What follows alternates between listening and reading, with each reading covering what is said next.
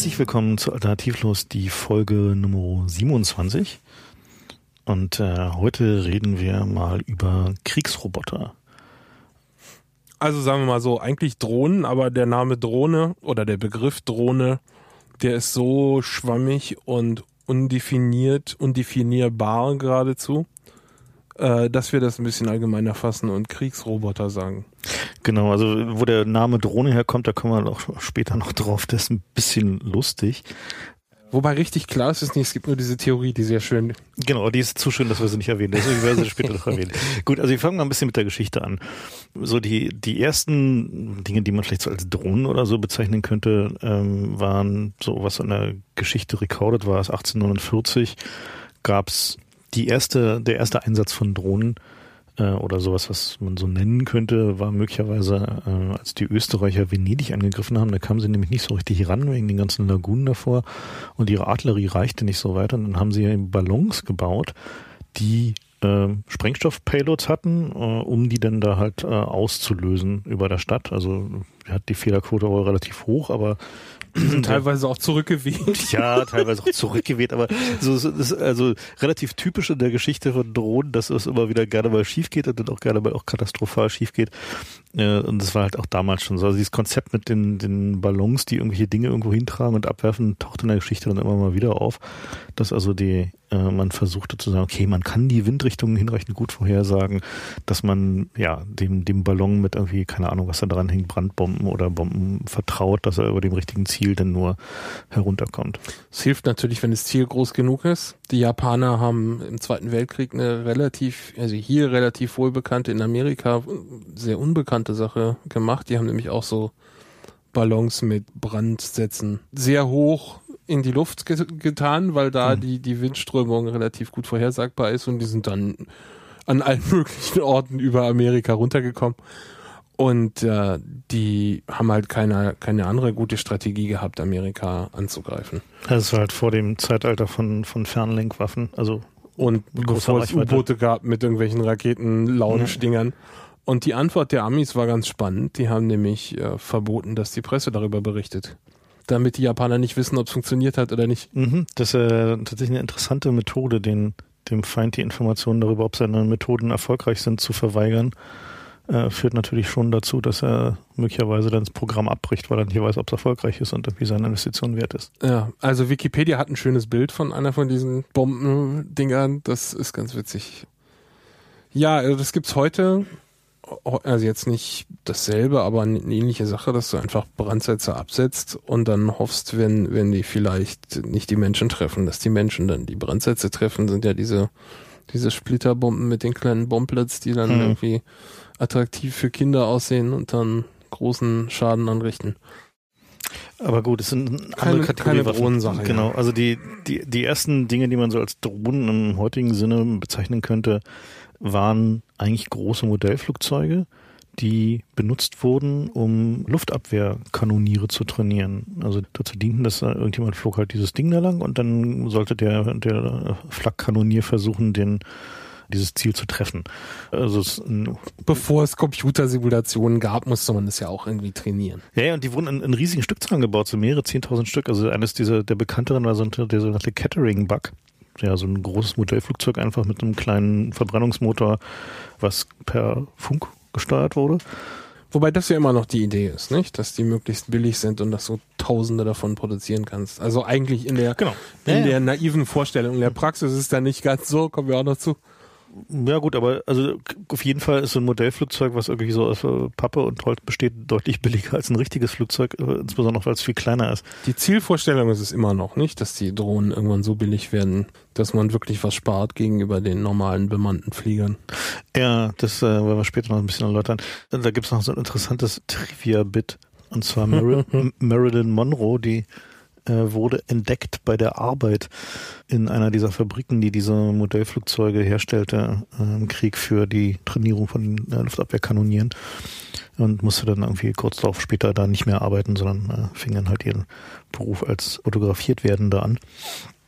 Die im Krieg gab es eine Menge an Entwicklungen, also auch im Ersten Weltkrieg zum Beispiel gab es schon äh, die ersten Versuche, Flugzeuge so umzubauen, dass sie per Funk kontrolliert werden konnten, also dass man sie aus der Ferne oder aus einem anderen Flugzeug heraus äh, steuern konnte. Und dann gab es dieses sogenannte Konzept des Lufttorpedos, also dass man halt ein Flugzeug mit Sprengstoff vollgeladen hat und es dann ferngelenkt ja aus einem anderen Flugzeug heraus zum Beispiel ausgeklinkt hat aus einem größeren um es dann halt zum Ziel zu fliegen. Und da gab es eine große Vielfalt von, äh, von Sachen. Also auch die Deutschen haben da äh, ziemlich intensiv dran geforscht und auch ziemlich intensiv dran gebaut.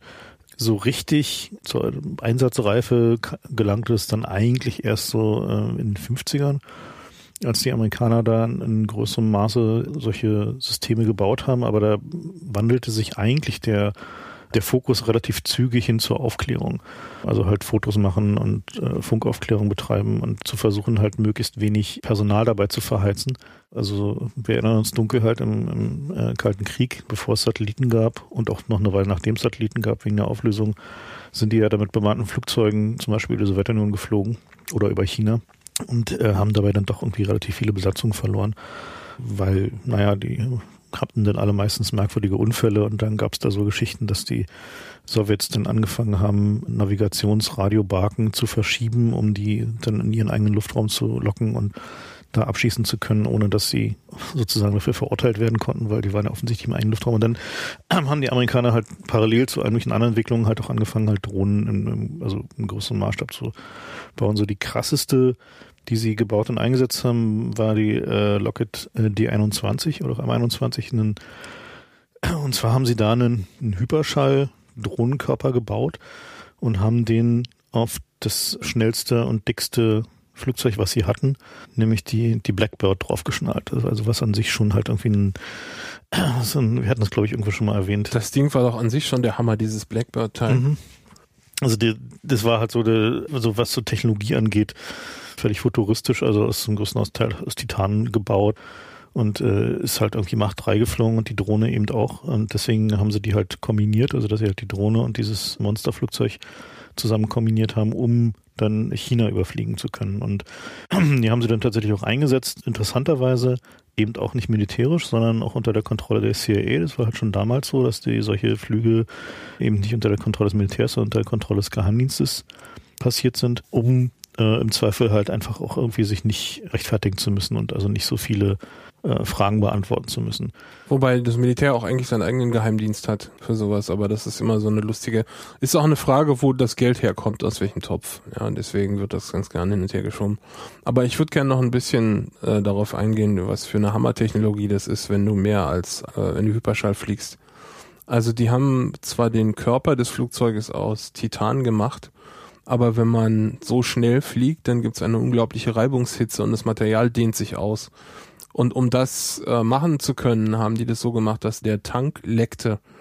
Außer du flogst Hyperschall. Also bis du Hyperschall erreicht hast mit dieser Blackbird, suppte da das Benzin raus. Und das ist ja ein, also ich sage jetzt Benzin, aber das ist ein hochkarzinogenes Zeug, was sie da getankt haben.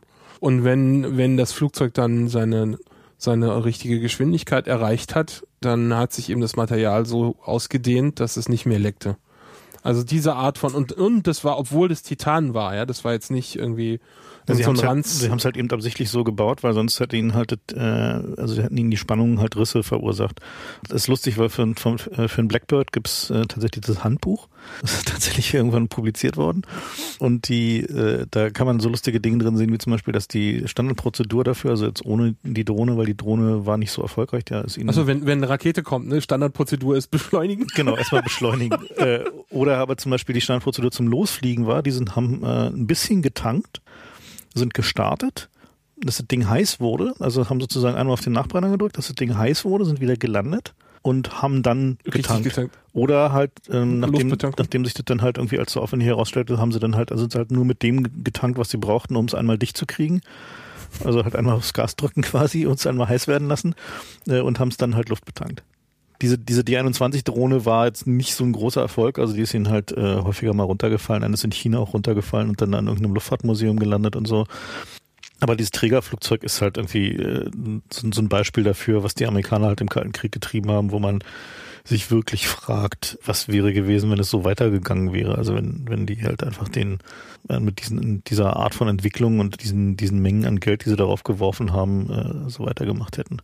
Äh, das kann man inzwischen auch äh, in Museen sehen, dieses Flugzeug. Stimmt, im Museum of Flight zum Beispiel steht so ein Ding in Seattle. Genau. Und da kann man sich auch ins Cockpit setzen.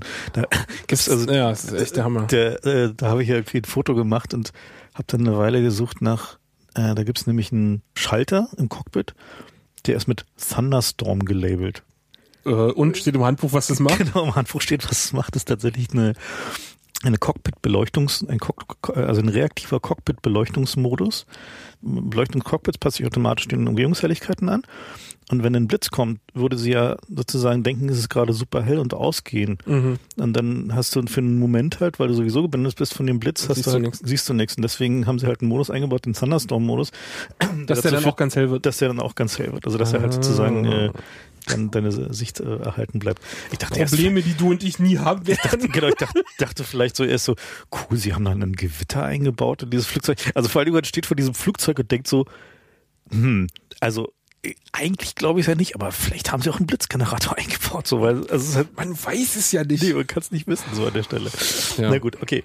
Ähm, Aber was man noch sagen muss bei Hm? diesen ganzen Flugzeugen, ähm, die kosten in der Anschaffung eine Menge Geld, das ist klar, aber die kosten auch im Betrieb ein Schweinegeld. Geld, ja. Hm. Also das wird in irgendwie Geld pro Flugstunde gerechnet und Größenordnung sind da irgendwie so eine Million pro Flugstunde und also es ist unfassbar, weil da ist auch Wartung und so mit drin, Instandsetzung, Ersatzteile. Ersatzteile, ja, wenn irgendwas oder wenn wenn wenn ähm, Upgrades eingefahren werden, weil die werden ja auch nicht nur gewartet, sondern da wird ja nachgerüstet, wenn es irgendwie neue Waffen und so gibt. Und das wird halt pro Flugstunde umgeschlagen und da kommen unfassbare Kosten zustande. Und deswegen ist es so, dass die Drohnen sich lohnen, selbst wenn sie auch astronomisch viel kosten.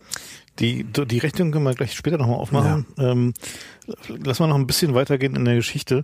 Interessant ist nämlich äh, ein relativ wenig bekannter Fakt, dass im Vietnamkrieg wurden richtig viele Drohnen eingesetzt. Also gerade Aufklärungsdrohnen, die waren halt relativ simpel. Also die sind halt einfach nach einer Initialnavigation äh, Strecke geflogen. Das heißt, sie haben Wegpunkte abgeflogen, an bestimmten äh, Stellen die Kamera aufgemacht, an bestimmten Kano- äh, Stellen die Kamera zugemacht, um dann halt zu einem Landegebiet zu fliegen und da am Fallschirm runterzukommen.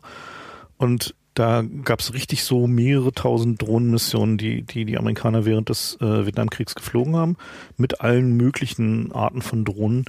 Und also sie haben äh, was Also die haben auch richtig viele verloren, so ist das. ja, also ich glaube, sie haben irgendwie von 3400 haben sie 500 verloren oder irgendwie sowas in der Größenklasse. Also es war halt schon äh, relativ viel. Interessant ist da halt auch die, die Überschneidung zu, zu Cruise Missiles. Ne? Also wenn man sich so überlegt, so eine Drohne, also halt was, was halt irgendwo hinfliegt und einen Wegpunkten folgt oder irgendwie Terrain folgt, unterscheidet sich ja eigentlich nicht besonders groß von einer Cruise Missile, die halt auch irgendwo hinfliegt und irgendwie dem Terrain folgt, nur dass sie halt am Ende nicht zurückkommt, um ihre Filme abzuliefern, sondern irgendwo Mhm. Bumm zu machen. Und dementsprechend sind diese, diese Technologien, die da verwendet wurden, auch sehr eng verwandt. Und diese Abstammung von Drohnen, dass sie halt ursprünglich eben mal als Zielsimulationsgeräte gebaut wurden, also pr- primär verwendet wurden. So also, einmal Benutzung. Naja, entweder Einmalbenutzung oder äh, halt mit dem Offset. Ne? Also es halt gibt halt auch so diese diese Methode, dass du halt, wenn du halt so ein, so ein Flakkanonier trainierst, dann äh, stellst du halt einen, einen äh, Offset an der Visiereinrichtung ein, sodass du immer dahinter schießt. Ja. So, also, aber ja, wieso? Das ist doch aber der, der Fehler, den du gerade wegtrainieren willst, dass die Leute ein bisschen vor die. Naja, die zielen halt ja schon vor, aber sozusagen dadurch, dass, dass du den Offset einstellst, verlierst du halt weniger Drohnen. Trotzdem willst du halt natürlich da keinen Mann. Aber dann siehst du ja nicht, ob er getroffen hätte, oder? Ja doch, weil die schleppst du entweder mit der Drohne schleppst du halt was hinterher, Ach so, da hängt dann so ein Teil hinten da hängt dann dran? halt irgendwie so, ein, so ein, sozusagen so eine Ah. Zielscheibe hinten dran. Ähm, Mhm. aber trotzdem ist natürlich das nicht, also für bemannte Piloten nicht sehr beliebt, halt Ja. Toller Job. Deswegen hat man da halt diese Zielgeräte. Aber interessant daran ist, dass Drohnen lange Zeit in so Nomenklaturen von so Armeen nicht als Drohnen geführt wurden, sondern eben als Zielsimulationsgeräte, auch wenn sie eigentlich ganz anderen Aufgaben dienten. Hat das irgendeinen Hintergrund? Also ich meine, weiß nicht, dass sie kein Geld ausgeben durften für Drohnen oder so? Oder Na, sie wollten halt in der Regel nicht sagen, was sie schon können. Also was Ah, die ja, okay. Capabilities sind. Weil Gut, aber halt, die Budgets sind doch eh alle geheim, oder nicht? ja, aber trotzdem so ein bisschen weiß man ja dann, was es sich dann hast du halt irgendwie, keine Ahnung, also ein bisschen dazu, dass halt äh, in, in einigen Ländern halt irgendwie äh, aktiv, äh, was weiß ich, wenn die halt sonst Ärger mit den Nachbarn bekommen hätten oder so, dann haben sie halt da, ja, wir haben da noch so 500 Zielsimulationsgeräte rumstehen. Ja, ist okay, unsere Luftwaffe Ja, sind ja, halt nur scheiß drauf. 25 Flugzeuge, aber Zielsimulationsgeräte ganz viele. Gut, macht ja Sinn, wenn du sagst, es ist eine Zielsimulation. Mhm. Also ich finde es immer spannend, wie die Probleme doch übergreifend sind. Also der, die, das andere Extrem von einer Drohne wäre ja ein Satellit. Der kommt auch nicht zurück, aber du willst an die Filme irgendwie rankommen, die er macht. Und die, die Technologien sind natürlich austauschbar. Also man könnte sich auch eine Drohne vorstellen, die das nicht filmt, sondern zurückfunkt und kein Aufnahmeequipment da hat, was auch den Vorteil hätte, dass du, wenn die abgeschossen wird, nicht sehen kannst, was sie gefilmt hat. Ähm, das passiert tatsächlich auch, nur man muss natürlich überlegen, ob das, was du nach oben funkst, also ob die Drohne die ganze Zeit senden soll, weil das kannst du natürlich auch anpeilen und sehen. Ja. Und das ist halt so eine, so eine schwierige Abwägung, die, die auch relativ viel von dieser Drohnenentwicklung bestimmt ist. Lässt du die Drohne senden, äh, kommunizierst du aktiv oder vertraust du darauf, dass die Drohne halt schon ihr, ihren Job tut, ohne dass du groß mit ihr reden musst? Fliegst du sie live oder fliegst du sie nicht live? Das sind so die, also wie viel Autonomie äh, baut man in dieses System ein? Das ist halt eine, eine, eine große spannende Frage. Das hängt ja auch von den Gegenmaßnahmen ab, die, die man, mit denen man kämpfen muss, nicht? Wenn man. Warte mal, mir fällt gerade noch eine, eine Geschichte ein, die wir noch anbringen sollten, bevor wir die Sache mit dem Kalten Krieg verlassen. Und zwar die krasseste Drohne, die die Amis jemals geplant haben, war nämlich eine Diese Pluto-Teil? Genau, eine nuklear betriebene Drohne. Wobei Drohne ist auch zu, finde ich jetzt den den falschen Begriff, weil Na, wieso, die geplant haben, das Teil, naja, an sich war, war ein automatischer Bomber. Genau, was man, ja, aber Kamikaze-Bomber, unbemannt. Ja, ja, das ist halt eine, also ja, aber die Idee war, dass der abstürzt und, und explodiert. Aber erst abstürzt. am Ende. Also der, also der eigentlich. Naja, Moment. Nein, nein, die, Moment, die eigentliche, also der eigentliche Einsatzplan war, dass das Ding 26 Atombomben trägt und äh, die Wegpunkte abfliegt, dabei die Atombomben abwirft und äh, nebenbei noch die Landstriche verseucht, eben dadurch, dass das Ding halt einen offenen Atomreaktor. Wir sollten erklären, wie das funktioniert. Genau. Also das Spannende an dem Teil war, das war ein Jet. Also ein nuklearer Ramjet-Antrieb ist es. Das war ein Jetantrieb, der, da wird halt die Luft erhitzt stark, aber eben nicht durch Zuführung von Benzin, was man dann anzündet, sondern durch Ver Vorbeiführen an einem offenen Atomreaktor, was eben den Nachteil hat oder den Vorteil an der Stelle, dass die Luft massiv äh, radioaktiv verseucht wird. Mhm. Was aber den Planern damals wurscht war, weil das Ding sollte ja über dem Feindesland kreisen und die können ruhig verseucht werden. Naja, es gab zwei, zwei mögliche. Aber das ist halt nie wirklich eingesetzt worden. Nee, sie haben es nie gebaut. Also halt weil der, das Problem war auch, dass du das nicht launchen konntest, ohne dich selbst zu verseuchen. Du konntest, konntest nicht launchen, um dich selbst zu verseuchen und es gab halt noch so Probleme, das Ding, also es gab halt zwei Varianten. Die eine war Unterschall, die andere war Überschall. Und das Überschallding wäre halt so groß geworden und hätte eine so dramatische Überschallknall-Schockwelle erzeugt, dass schon allein die zerstörerisch gewesen wäre. So, also haben sie aus den Simulationen rausgefunden. Und dann war halt das Problem, dass äh, der taktisch sinnvollste, beziehungsweise strategisch sinnvollste äh, Einsatzweg wäre gewesen, das Ding halt einfach über dem Ozean außerhalb des sowjetischen Luftraums kreuzen zu lassen, bis man es dann einsetzen will. Also ähnlich wie diese Teapot-Missions, wo sie halt mit B-52 mal bis vor die Grenze geflogen sind, und dann wieder umgedreht haben. Und dabei hätte man natürlich die Atmosphäre brutal verseucht. Und, aber am Ende war halt der, der Plan, wenn das Ding halt eingesetzt werden sollte, war, dass es halt mit seinem Nuklearantrieb halt in die Sowjetunion fliegt, da halt seine Zielpunkte abfliegt, da halt die Bomben ausklingt und dann irgendwie sich auf sein, sein finales Primärziel stürzt, um da halt einfach irgendwie den, ja, mit, die Bomben zu machen. mit seinem Reaktor halt eine, eine große keine Ahnung, ob sie den Reaktor dann vielleicht noch irgendwie in den hyperkritischen Bereich gefahren hätten, um noch eine Explosion zu erzeugen. Aber jedenfalls gut, da wäre vermutlich nicht so viel äh, übrig geblieben am Ende. Aber äh, gut, das Spannende ist natürlich, wenn du so einen Atomreaktor hast, dass der mehr Ausdauer hat als ein reguläres Flugzeug. Genau. Und das Teil hätte irgendwie wie viel 30 Tage oder so mhm. rumkreisen können das ist schon äh, bemerkenswert. Ja. Also das war halt so der, der, der Punkt, wo die, also die, die Amerikaner halt mal die Idee dieser Drohnenentwicklung so auf die Spitze getrieben haben, weil wir denken das jetzt mal durch, was ja, am Ende passiert. Genau, was am Ende passieren kann. Naja, was dann halt äh, interessanterweise dabei rauskam, war aber unter anderem Technologie, die in den Cruise Missiles gelandet ist, weil die, was in einem dieser Teilprojekte gelaufen ist, war so eine TERCOM, also die Terrainfolge Radar äh, Erklär doch mal den Unterschied zwischen normaler Rakete, ICBM und Cruise Missile. Genau, also eine normale Rakete hat halt einen Treibsatz und die hat hinten so kleine Steuerfinnen oder vorne. Die schießt du ab. Die hat dann so, keine Ahnung, so maximal ein, zwei Minuten Brennzeit. Also jetzt gerade bei Kurzstreckenraketen, bei Mittelstreckenraketen halt ein bisschen länger und bei ICBMs, glaube ich, sechs Minuten Brennzeit oder so. Und danach fliegt diese Rakete ballistisch. Das heißt, sie fliegt, folgt dann halt einer Parabelkurve und macht dann nochmal am Ende einen Flug halt nochmal eine Korrektur, um ins Ziel zu kommen. da unterscheiden sich Kurzstreckenraketen nicht sehr von Interkontinentalraketen, außer dass Interkontinentalraketen äh, aufgrund der größeren Geschwindigkeiten einen Orbit erreichen. Das heißt also, die ähm, treten in, in einen normalen Erdorbit ein, außerhalb der Atmosphäre oder in der oberen Schicht der Atmosphäre und äh, machen dann halt entweder einen Teilorbit oder sogar mehrere Orbits, bevor sie wieder einen Wiedereintritt in die Atmosphäre machen. Und dadurch, dass sie so brutal schnell sind, äh, gibt es halt nur relativ wenig Abwehrmöglichkeiten. Eine Cruise Missile hingegen ist eigentlich ein relativ langsam fliegendes Ding. Also es wird eigentlich gebaut eher wie ein Flugzeug. Also es halt ein, hat halt kleine Stummelflügel, hat ein relativ großes Triebwerk und fliegt dann halt so mit irgendwie sowas wie 600 bis 900 kmh, also meistens Unterschallgeschwindigkeit und fliegt lange, also halt äh, teilweise irgendwie bis zu zwei Stunden oder drei Stunden und sehr tief. Das heißt also, die fliegt halt dem, dem Terrain folgend flach über dem Boden. Deswegen also dieser Tarkom-Radar, der halt dazu, äh, dazu dient, aus Geländestrukturen, die per Radar erfasst werden, zu erkennen, wo dieses Ding eigentlich ist. Und schleicht sich dann halt so durch die Täler und irgendwie über die Hügel und versucht halt möglichst unterhalb der Erfassungshöhe von normalem Luftfahrtradar zu bleiben. Und so eine, also diese Cruise Missiles sind halt entwickelt worden, eben weil die Abwehrsysteme gegen normale Raketen relativ gut geworden waren und weil es halt äh, Verträge gab. Also halt die Verträge gegen äh, Interkontinentalraketen und gegen, äh, gegen Mittelstreckenraketen äh, haben ja dann relativ explizit verboten, welche Art von Flugkörpern reguliert werden. Also wie viel man davon besitzen darf, wie viele Sprengköpfe da drauf sind und so. Und diese Cruise Missiles sind demgegenüber sowas, naja, die sind halt so, so ein bisschen so wie so eine Cessna halt so. Also ist halt nicht viel größer da passt halt irgendwie, keine Ahnung, sowas wie drei bis 400 Kilo, man manchen auch eine Tonne, aber nicht viel mehr Warhead rein. Der kann halt konventionell sein, der kann halt äh, äh, nuklear sein.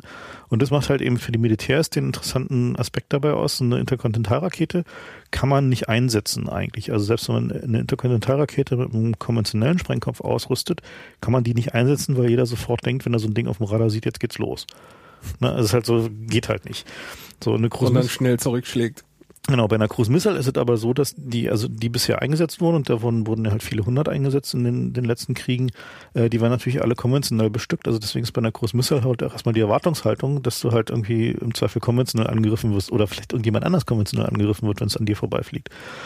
Und wir sollten zur Einordnung sagen, eine Boeing mit Passagieren drin fliegt schneller als so eine Cruise Missile. Nicht viel, aber so ein bisschen. Ein bisschen, ja. Also das ist die Größenordnung, von der wir hier reden. Mhm. Das ist nicht genau. irgendwie wie so ein Düsenjäger, der. Nee, ist halt so, der fliegt halt so Reisegeschwindigkeit, ja. So. Also es gibt, also, also es gibt halt, also es gibt halt auch, es gibt halt schon auch Überschall Cruise Missiles, aber die sind halt relativ teuer und äh, da Cruise Missiles ja eben eine Missile ist, das heißt, sie fliegt halt nur einmal versucht man da natürlich den Preis halt auch irgendwie einigermaßen im Rahmen zu halten.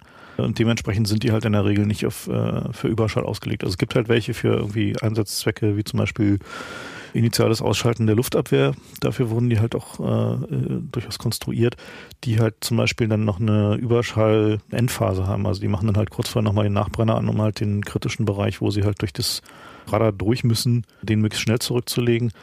Aber das sind dann halt eher so Sonderfälle. Ich möchte nochmal zurückkommen zu diesem am Terrain erkennen, wo man ist. Mhm. Äh, denn mir ist das zum ersten Mal begegnet, als äh, in dem Kontext, ja, GPS kann man ja äh, manipulieren oder jammen oder man kann da ein Offset einbauen. Und das ist die Gegentechnologie. Aber eigentlich ist es historisch die ältere Technologie, ne? Dieses Terrainfolgen ist der ähm, sozusagen der zweite ähm, der zweite Schritt nach der sogenannten Initialnavigation. Also alle äh, militärischen Drohnen so der neueren Zeit haben eine sogenannte Initialnavigation drin, die besteht halt aus einem, Kreisekompass und einem, äh, einer Geschwindigkeitsmessung.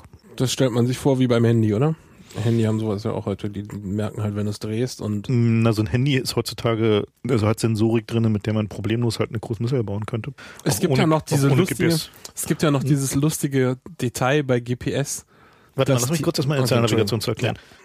Also in der Zahlnavigation funktioniert halt so, dass man halt ähm, Richtung Geschwindigkeit und Beschleunigung misst und daraus halt seinen, seinen Kurs extrapoliert. Also man weiß, wie lange man in welche Richtung geflogen ist und wo man losgeflogen ist, dann kann man äh, quasi wie halt alte Segelschiffnavigationen sich zum Ziel, äh, Ziel navigieren. Und je mehr Sensoren man dafür hat, desto präziser ist es. Also je, je, besser man zum Beispiel seine Beschleunigung hat und seine Geschwindigkeit über Grund messen kann, indem man zum Beispiel halt auch weiß, wie, wie viel Wind gerade von vorne kommt oder indem man die Geschwindigkeit misst mit einem Sensor, der Richtung Boden zeigt, zum Beispiel in einem Radar, desto besser kann man halt rausfinden, wo man ist. Und die Cruise Missile Technologie aus den 80ern, die Originale, in der ja halt so mit so, so 16-Bit Prozessortechnologie war das, die da drin steckte, Da haben sie äh, einen Radar gebaut, dieses Tercom-Radar, was es dann in Dutzend Iterationen gab, was Geländeformationen erkannt hat und gematcht hat und danach dieses inertiale, äh, diese inertiale Navigation nachkorrigiert hat.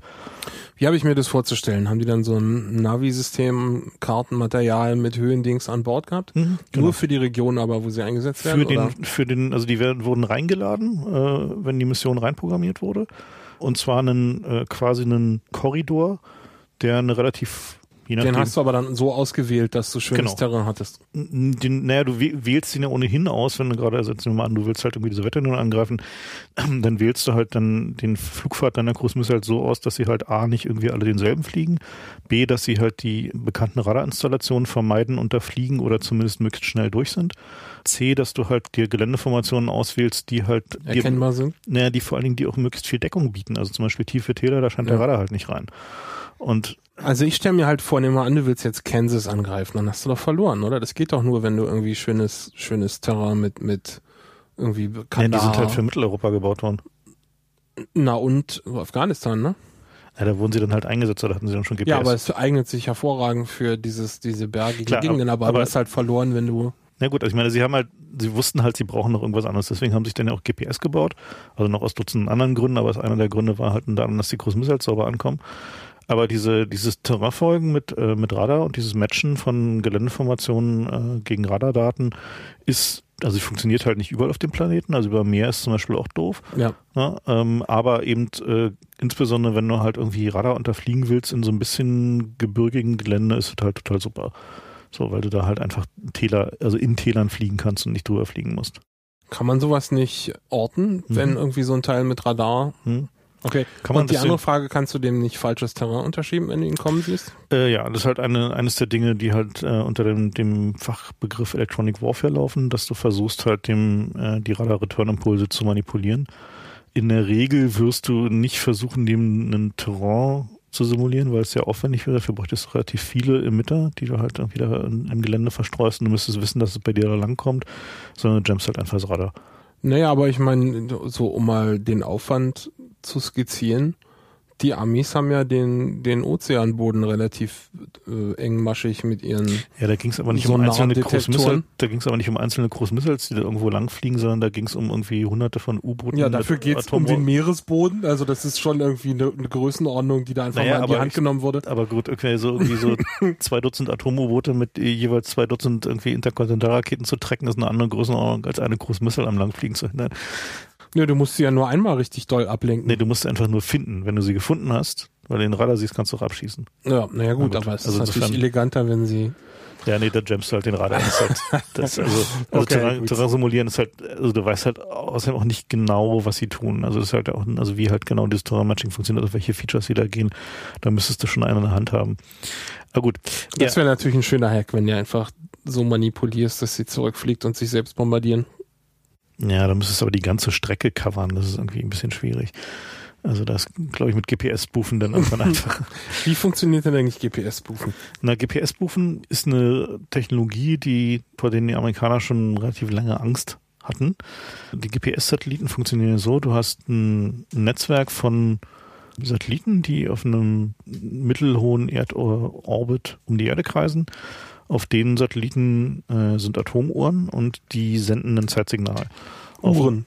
Uhren, ja. Atomuhren. Mhm. Ja, die senden halt ein Zeitsignal und die Position dieser Satelliten auf ihrer Bahn ist bekannt.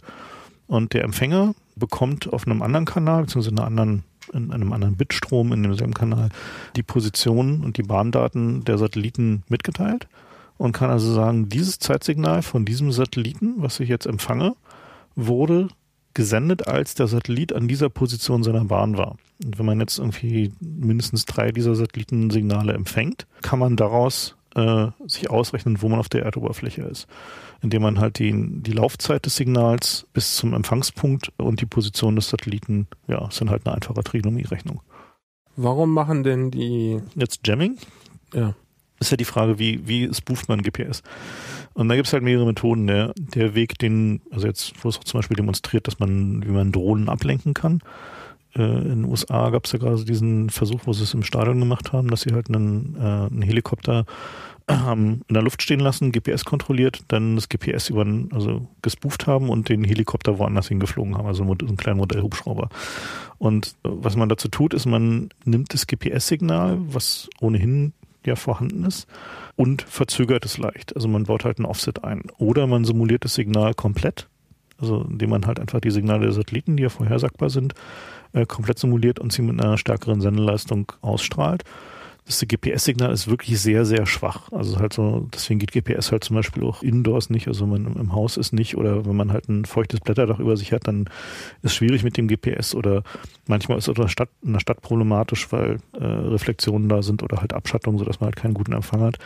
Das heißt also, wenn man auch nur mit einem marginal starken Sender äh, so ein GPS-Signal aussendet, kann man halt das eigentliche GPS-Signal übertönen und der Empfänger wird, wird sich auf dein, dein eigenes Signal locken. Man muss halt mehrere Satelliten simulieren. Das heißt also, man braucht halt ein, ein relativ gutes äh, Digitalradio-Setup dafür, aber also die Technologie dazu haben zumindest berichten nach die Russen schon im Golfkrieg den, äh, den Irak angegeben. Also halt irgendwie schon vor mittlerweile mehr als zehn Jahren, ja.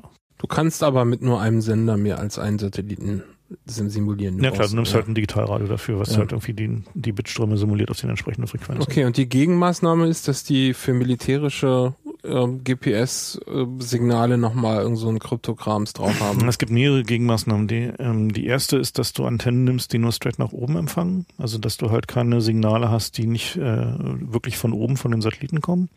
Und die zweite ist, dass du Phased Array Antennen nimmst, also Antennen, die eine relativ schmale Empfangskeule haben und dir mehrere von diesen Empfangskeulen in die Richtung schickst, wo du die Satelliten erwartest, weil du hast ja einfach kannst du die Bahndaten vorher wissen und sagst halt, okay, ich will jetzt wirklich nur aus diesem Stück Himmel tatsächlich mein GPS-Signal und aus diesem Stück Himmel, aus diesem Stück Himmel. Das sind halt so Sachen, die man auf der Empfangsseite tun kann. Und äh, das militärische GPS-Signal, da könnte man eigentlich fast noch eine eigene Sendung zu machen, ist technisch getrennt. Also es gibt halt äh, separate Frequenzen, separate Modulationen und hat eine sehr viel längere Sequenz des Hoppings. Also ein GPS-Signal in der Modulation verteilt die Bits hier auf mehrere Frequenzen. Das heißt, also, wenn, also sehr viel vereinfacht gesagt, wird halt eine Sequenz von Pseudo-Zufallszahlengeneratoren erzeugt und der Empfänger muss diese Sequenz kennen, um zu wissen, äh, zu welcher Zeit in, auf welcher Frequenz ein Bit kommt oder in welcher Modulation. Und ist halt für zivile, also fürs zivile Signal ist diese Sequenz halt relativ kurz, die weiß halt jeder GPS-Empfängerhersteller. Und fürs militärische Signal ist die halt irgendwie viele tausendfach länger. Dumm ist halt nur, dass die natürlich in jedem militärischen GPS-Empfänger drin ist.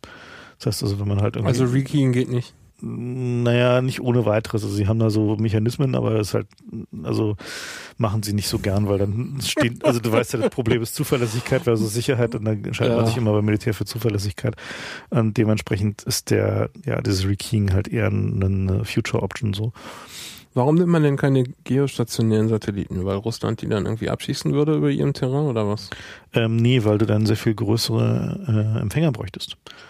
Weil, Ach, wie, wie erdnah sind die denn, die GPS-Satelliten? Mm, müsste ich jetzt mal nachgucken, aber ich glaube, es war so 4000 Kilometer oder so. Also, Wo ist? Ja, nicht 36.000. Warte mal, ich gucke gerade mal kurz nach. Dann können wir das gleich noch klären. Äh, was mir auch lange Zeit nicht klar war, ist, dass die Satelliten eine, eine relativ kurze Lebensdauer haben jeweils. Ne? Mhm.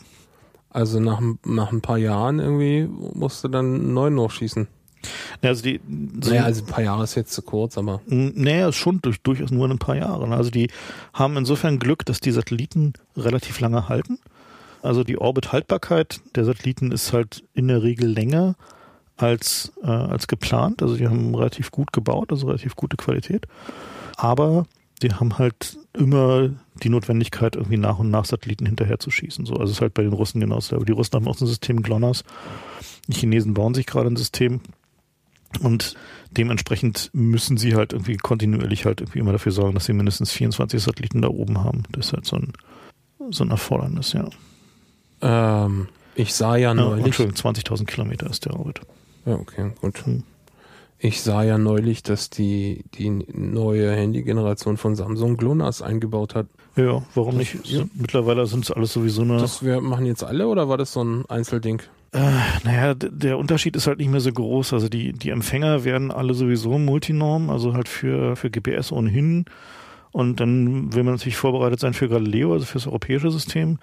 Ähm, und GLONASS ähm, funktioniert halt auch so ähnlich. Also die sind halt technisch, sind die Unterschiede zwischen den Systemen aus der Sicht eines äh, Digitalradios zwar vorhanden, aber jetzt nicht so, dass man es nicht alles in ein Design, äh, in ein Chip-Design äh, bauen könnte. Also macht man es halt in ein Chip-Design. Was ja auch Absicht ist, ne? Genau, also die sind halt, naja, es hat nicht nur Absicht, sondern halt tatsächlich auch eine Menge mit Physik zu tun, also mit der Art und Weise, wie halt irgendwie Signale durch die Atmosphäre laufen und welche, welche Properties du in so einem Navigationssignal haben willst. Na gut, wir sind etwas abgeschweift. Eigentlich waren wir bei Drohnen. Eigentlich waren wir gerade bei Cruise Missiles gewesen. Genau, also bei Cruise Missiles. Und, und ähm, diese Cruise Missiles gibt es halt auch in allen möglichen Größen, Farben und Formen. Und einer der, der Dinge, die halt zum Beispiel auch äh, von deutschen Rüstungskonzernen gebaut wird, sind Cruise Missiles, die äh, sogenannte Loitering Ammunitions sind. Also die hängen halt rum über dem Schlachtfeld. Rumgammeln. Genau. Und warten darauf, dass eine, eine bestimmte Zielsignatur auftaucht. Also entweder, dass halt irgendwie ihnen ein Ziel manuell zugewiesen wird äh, oder dass sie zum Beispiel sowas wie einen Panzer sehen, der halt eine bestimmte Radarsignatur oder eine bestimmte optische Signatur hat äh, und fallen dann darauf. Oder zum Beispiel ein Schiff äh, sich halt in, in, ihren, äh, in ihre Killbox reinbewegt.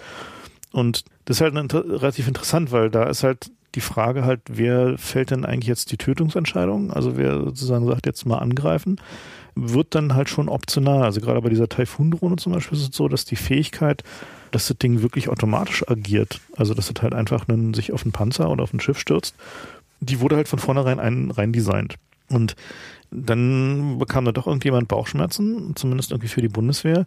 Und dann wurde entschieden, dass halt ein, das Projekt abgewandelt wird und es so gebaut wird, dass halt die, also die finale äh, Angriffsentscheidung halt immer noch wieder von einem Menschen gefällt wird. Also dass das Ding halt einen, einen Link nach Hause hat und halt irgendwie sagt, irgendwie jetzt hier, da ist mein Ziel und jetzt will ich da mal.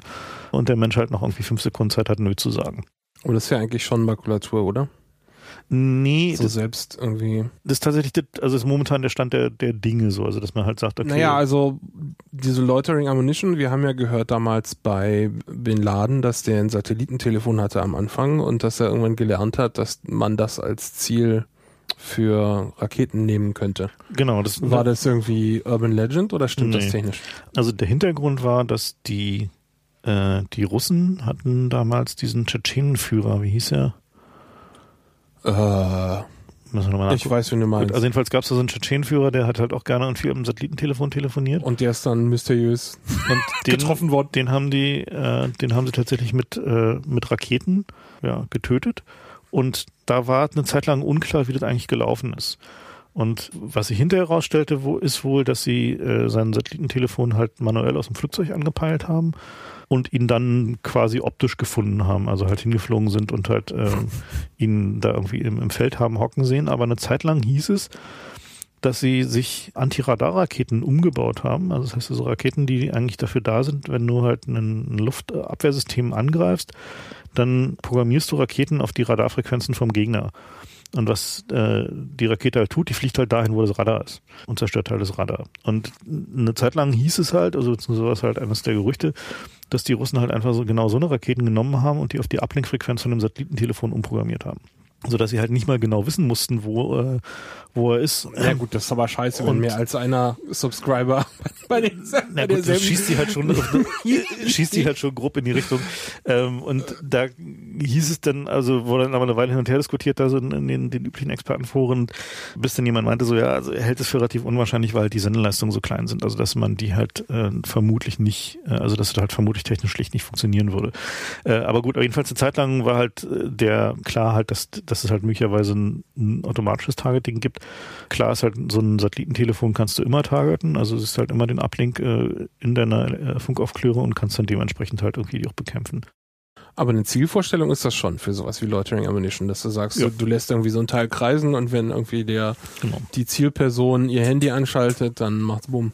Genau, also die, dass man halt zum Beispiel die E-Mail eines Telefons halt als Zielsignatur benutzt, ist durchaus auch nicht auszuschließen. Also gerade wenn man an eine Kombination von Drohnen denkt, die zum Beispiel halt eine Stadt oder ein Viertel oder so überwacht, um zu gucken, ob dann ein bestimmtes Telefon online kommt. Ein Terrorist. Um dann halt irgendwie kleinere äh, Drohnen loszuschicken, die halt irgendwie das, äh, ja, das Telefon suchen, beziehungsweise dann halt möglicherweise hinter noch eine Gesichtserkennung dahinter schnallen. Dann ist halt, ist halt interessant, ne? Also weil, weil, weil man so erzählt, so völlig neutral erzählt, dann ist es halt, denkt man so, okay, ist bestimmt was, mit dem die CIA irgendwie fiese Terroristen ausschalten will. Wenn man es andersrum erzählen würde und sagen würde, und dann nehmen wir mal irgendwie so eine Stadt, nehmen wir mal irgendwie Washington Na, wir oder waren so. doch gerade bei den Tschetschenen, das passt doch perfekt. Genau, nehmen wir nochmal Washington oder so und dann äh, programmiert man da halt die E-Mail-Nummer von irgendeiner Zielperson hinein und dann wird die Zielperson vernichtet. So, ne? Und dann schon hat man halt irgendwie einen fiesen Terroranschlag. Also die Technologie ist auf beiden Seiten äh, verwendbar. So. Und das halt eben auch diese, der, die interessante Frage halt, wohin geht dann die Reise mit diesen Drohnen? Weil ähm, was wir momentan haben, sind ja, also im militärischen Bereich haben, ist quasi ein Flugzeugersatz. Also halt quasi, also die, die momentan rumfliegenden Drohnen, also, also diese Predator. Auch von der Größe her, ne? Ja, also. Also- mehrere Meter Spannbreite und so. Also, Spannweite. es gibt da einen, einen ganzen Zoo, also es fängt halt an von so kleinen handtellergroßen Teilen, die man halt irgendwie den, so mal den Flur runterschickt, über so Modellflugzeuggroße Dinger, die man benutzt, um so eine Base mal abzusichern, geht weiter über so ein bisschen größer als Cessna, halt so diese Predator-Klasse oder halt irgendwie dann jetzt die, die neueste Generation halt die, die Reaper oder die Warrior oder die Grey Eagle, das sind halt so Drohnen, da hängen dann halt so sowas wie vier Hellfire drunter, also das sind halt so äh, Bodenluftraketen, die halt ursprünglich zur Panzerbekämpfung gebaut wurden oder mittlerweile tatsächlich auch äh, Stinger, also Luft-Luft-Raketen, die zum Abschießen von anderen Drohnen oder Flugzeugen gedacht sind, bis hin dann zu solchen Drohnen wie die Global Hawk, das ist halt eine riesige, riesige Ding, das hat die Spannweite von so einer 747 und ist halt ein, also wirklich monströs groß und kann halt ab 48 Sieht doch aus wie so eine Boeing. ja, ist auch von Boeing. Und Ja. äh, kann halt 48 Stunden fliegen. So, also das heißt, sie kann halt um die Welt fliegen. Äh, Weil die einfach sehr leicht beladen ist, oder wie? ähm, nee, weil die sind, also die hat ein riesiges Flügelspannweite zu Gewichtverhältnis, ein Segler. Das heißt, das Ding hat zwar ein Triebwerk, aber also ist sehr leicht, weil auch nicht irgendwie Passagiere rumfliegen muss und Gepäck. naja, die ist nicht, nicht vom Gewicht leicht, die ist halt schon ein ziemlicher Trumm. Ja, aber im Vergleich aber zu Gewicht zur Flügelfläche. Ja. Genau, ist halt das Problem. Der, und die, also dazwischen, Hm. dazwischen spannt sich halt so diese, diese Bandbreite, Bandbreite der, der modernen Flugdrohnen auf. Aber bei Wie, wie groß ist denn so ein Loitering Ammunition Teil? Ist das auch eine Cessna von der Größe her? Oder eher kleiner? kleiner. Ist halt, also die, also diese Taifun-Drohne, die äh, ist halt so, naja, äh, na, so wie so ein Smart so in der Größenklasse, halt so ein bisschen schmaler halt so. Ja ist gut, das ist aber auch relativ massiv, ne? Man halt, ja, dass das fliegen so muss. von der Länge halt so, also nicht, Ja. nicht jetzt Ach vom so, Volumen. okay. Ja. Ja. Also das ist halt so ein relativ kompaktes Ding und die soll ja auch billig sein, ist ja nur One-Way, ne? Also die äh, hat ja nicht. Ja, aber das finde ich überhaupt so ein Punkt bei diesen Drohnen. Äh, meine naive Vorstellung war immer, naja, das lohnt sich ja nur, wenn die richtig billig sind. So, und ich dachte da so Größenordnung irgendwie 10k, ja. Aber wenn du dir anguckst, was die für so eine Drohne ausgeben, das ist ja eher im Millionenbereich. Und gut, zwar, also- also, jetzt reine, reine Herstellung Material, jetzt gar nicht mal die Forschungskosten. Wenn du die mit einrechnest, dann bist du gleich bei irgendwie Mhm. Na gut, also, eine- also, eine also eine Global Hawk kostet so 35 Millionen. Gut, das ist ja auch Flyaway ein kosten? riesiges- Also ist halt so der, die, sozusagen die, die Oberklasse. Die ist aber auch nicht, die ist ja aber auch nicht zum, zum irgendwie Abstürzen One-Way gedacht, sondern die kommt, Nee. die soll ja irgendwie auch Aber zurückkommen. also jetzt zum Vergleich, also wenn man halt so sich so anguckt, so aktuelle moderne äh, Kampfflugzeuge, die sind halt eher so in der 150 bis irgendwie 250 Millionen äh, Dollar pro Ja, pro Unit-Klasse. So, das heißt also, wir haben da halt eher so ein so ein so ein Faktor 5 oder so, dass das Ding billiger ist. hat Global Hawk Raketen oder ist das eher so eine Nee. Fernsteuer? Die Global Hawk ist eine Radar- und Aufklärungsdrohne. Also die dient halt dazu, einfach ein Radar da oben hin zu haben, so wie beim AVEX, aber auch Bodenaufklärung zu machen. Sind die Radarkosten schon drin in, oder ist es nur die, die blanke Drohne? Das sind sogenannte Fly-Away-Kosten. Also das Also komplett. halt, ja. Okay, na gut, dann Ja. ist es aber gar nicht Ja, so ist schlimm. nicht ne? so so ein Radar ne? kostet auch eine Ja. Menge Kohle. Und so eine, also so eine Predator, die kosten so, also beziehungsweise nicht die Predator, die Reaper, also die aktuelle Drohnengeneration, die kostet in der Größenordnung sowas wie zwischen 8 und 11 Millionen, je nach Ausstattung. Aber das Was ist halt denn aus diesem Systempreis. Das heißt also, da hast du halt Da irgendwie- kommt noch Dings dazu. Nee, nee, Systempreis heißt das komplett. Das ist also Drohne plus, ja, plus alles drum und dran, also aber ohne Fernsteuercenter. inklusive Fernsteuercenter. Oh, Genau. Es wird halt schon äh, deutlich preiswerter, als wenn du jetzt irgendwie überlegst, du müsstest halt irgendwie da so, ein, so, ein, äh, so eine A10 hinschicken oder ein, gar so ein F22 oder so. Größenordnung 200 Millionen oder was kosten die? Ja, so 150 bis 200 150. Millionen. ne? Und also die Drohnen sind halt, ist halt interessant, also die, gerade so halt diese Predator-Klasse, die jetzt ja in, in großen Mengen eingesetzt wird, daran wird halt auch diese Economy, die sie da, da drinnen haben, klar. Also die fliegen zum Beispiel mit einem Flugzeugmotor, der von einer deutschen Firma gebaut wird, äh, und zwar die Firma Thielert. Und was die gemacht haben, ist, die haben einen Dieselmotor genommen. Also halt so Fahrzeugtechnik quasi und haben den halt für Jetfuel umgebaut. Also für Flugzeugfuel. Äh, und so ein aktueller Fahrzeugdieselmotor ist, was so die Zuverlässigkeit angeht, so Faktor 10 über normalen Flugzeugmotoren. Also was halt so Verschleiß und irgendwie, wie oft das Ding halt mal in die Wartung muss und irgendwie so ist. Das heißt also, der, die sind halt explizit dafür gebaut, lange zu fliegen. Und, und auch von der Effizienz her. Genau, und halt irgendwie wenig zu verbrauchen. Ja. So. Ne? Und das ist halt so die, die Denke, die halt in diese Drohnen geht. Die sollen halt lange fliegen, also das ist halt so mindestens zwölf Stunden eher länger, äh, ohne dass du sie tanken musst. Und ja, möglichst preiswert sein, weil die Dinger gehen halt einfach kaputt. Ich meine, die fliegen halt einfach, also die, die Unfälle, die die haben, sind. Nicht nur über dem Iran. Nein, nein, nein. Also, ich meine, so die, die Unfälle, die wir haben, also, äh, also was ist jetzt 2009, hatten sie einen, einen Loss of Control bei so einer, bei so einer Reaper-Drohne. Die Dinger werden ja ferngesteuert und zwar in einer Art und Weise, die man sich so vorstellen kann, wie so na, wie so ein Verkehrsflugzeug. Ne? So ein Verkehrsflugzeug, wenn du da den Autopiloten programmierst, dann programmierst du da Wegpunkte rein. Das heißt, du sagst jetzt hier starten, dann fliegst du den Wegpunkt an, an dem vorher fliegst du links, in der Position fliegst du rechts und dann fliegst du 500 Kilometer geradeaus, dann fliegst du wieder links und dann fliegst du da runter, dann ist die Flughöhe und dann gehst du wieder runter und dann machst du, landest die Landung ein. So ist halt diese Programmierung von so einem Verkehrsflugzeug. Genauso werden halt diese Drohnen auch gesteuert. Das heißt also, die können zwar die Dinger mehr oder minder live fliegen, also das heißt sozusagen, haben dann noch so ein, so Joystick. Ne? Also du hast aber eine barbarische Latenz, ne? Also aus Amerika, das war ja immer so die Story, die sie in der Presse erzählt haben, mhm. dass irgendwo in Virginia mhm. gibt's eine Turnhalle, wo irgendwie die Drohnenkontroll-Joystick-Fachkräfte äh, sitzen und die Drohne fliegt dann in Kandahar rum, aber wenn man sich überlegt, äh, inklusive Satellitenlatenz. Zwei bis drei Sekunden hast du, ja. Äh, das ist barbarisch. Also von wegen in Echtzeit äh, kämpfen kannst du mal knicken. Das geht nee. nur, wenn du irgendwie ein stationäres Ziel hast oder wenn der, den du angreifst, nicht damit rechnet. Ja, also der, das ist halt, deswegen bauen sie halt ja immer mehr auch Autonomie in diese Drohnen ein. Also ja, ja. und sie verschieben diese Kontrollzentren teilweise in die Länder. Das also man hört jetzt davon, dass sie in Afghanistan Militärbasen haben mit Drohnenfernsteuerendpunkten. Das tun sie auch. Hat das was mit der Latenz zu tun oder? Ja. Geht das immer noch über den Satellit oder haben die dann irgendwie nee, Funkstrecke? also du kannst halt, wenn du ein Flugzeug als Relay benutzt, also du hast dann halt irgendwie eine Drohne oder ein Flugzeug, was oben einfach nur kreist über deiner Base, Aha. damit du eine möglichst hohe Antennenposition hast. Na, ist doch ganz klar, ne? Ja, du kannst halt einfach die Drohne da parken. Dann kannst du halt so 400, 500 Kilometer Range erzielen, also 400, eher 400 als 500 Kilometer. Das heißt also fürs unmittelbare Umfeld hast du dann halt deine Latenz runter auf ein paar hundert Milli so, also das sind also Millisekunden. Das ist immer noch scheiße so nach irgendwie Quake, äh, aber so für Drohnenfernsteuern geht das. Geht's halt so, ne? Aber zum Beispiel halt die Art und Weise, wie halt so Targeting funktioniert, ist ja so, dass also du hast halt zwei, drei Sekunden äh, Delay. Ne? Also das, du guckst halt immer in die Vergangenheit.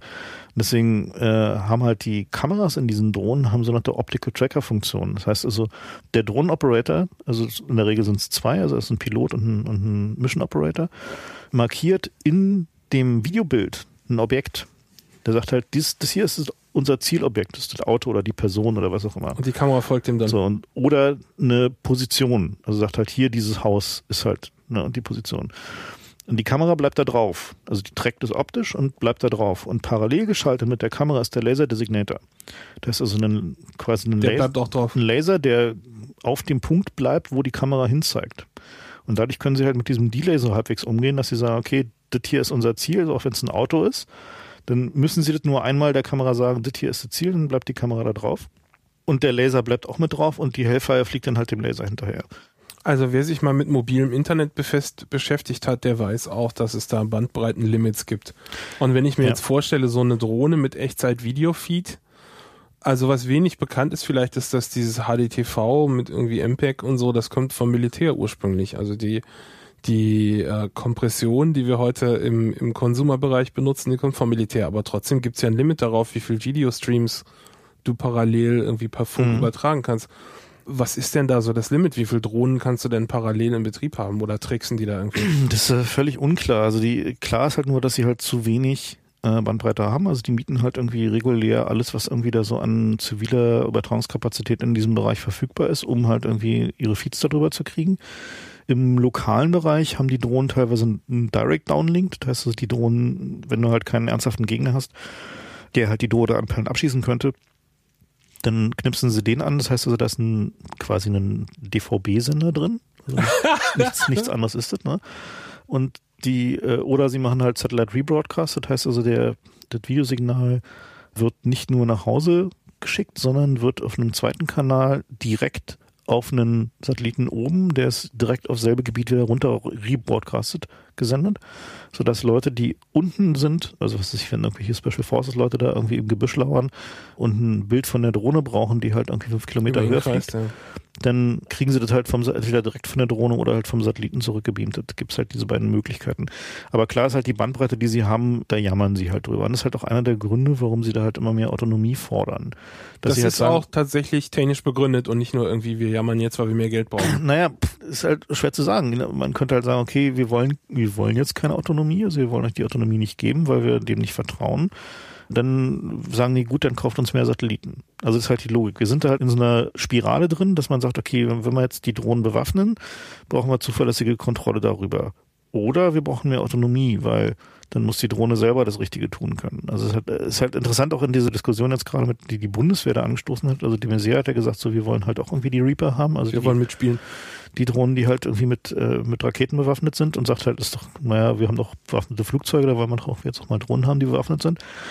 Und das, aber die Predator ist doch aber auch bewaffnet, oder nicht? Ja, die Predator ist aber so, so eine Ranflansch-Option. Da haben sie, das haben sie halt irgendwie 2000 haben sie mal festgestellt, dass sie die Flügel stärker gebaut haben, als sie irgendwie hätten sein müssen und haben dann halt noch so ein Dinger rangemacht. Nee, die, die eigentlichen Drohnen, die sie jetzt verkaufen, sind halt die Reaper, also die halt die äh, aufgerüstete Version, die sie halt auch jetzt überall da einsetzen in Afghanistan und, und, und Pakistan.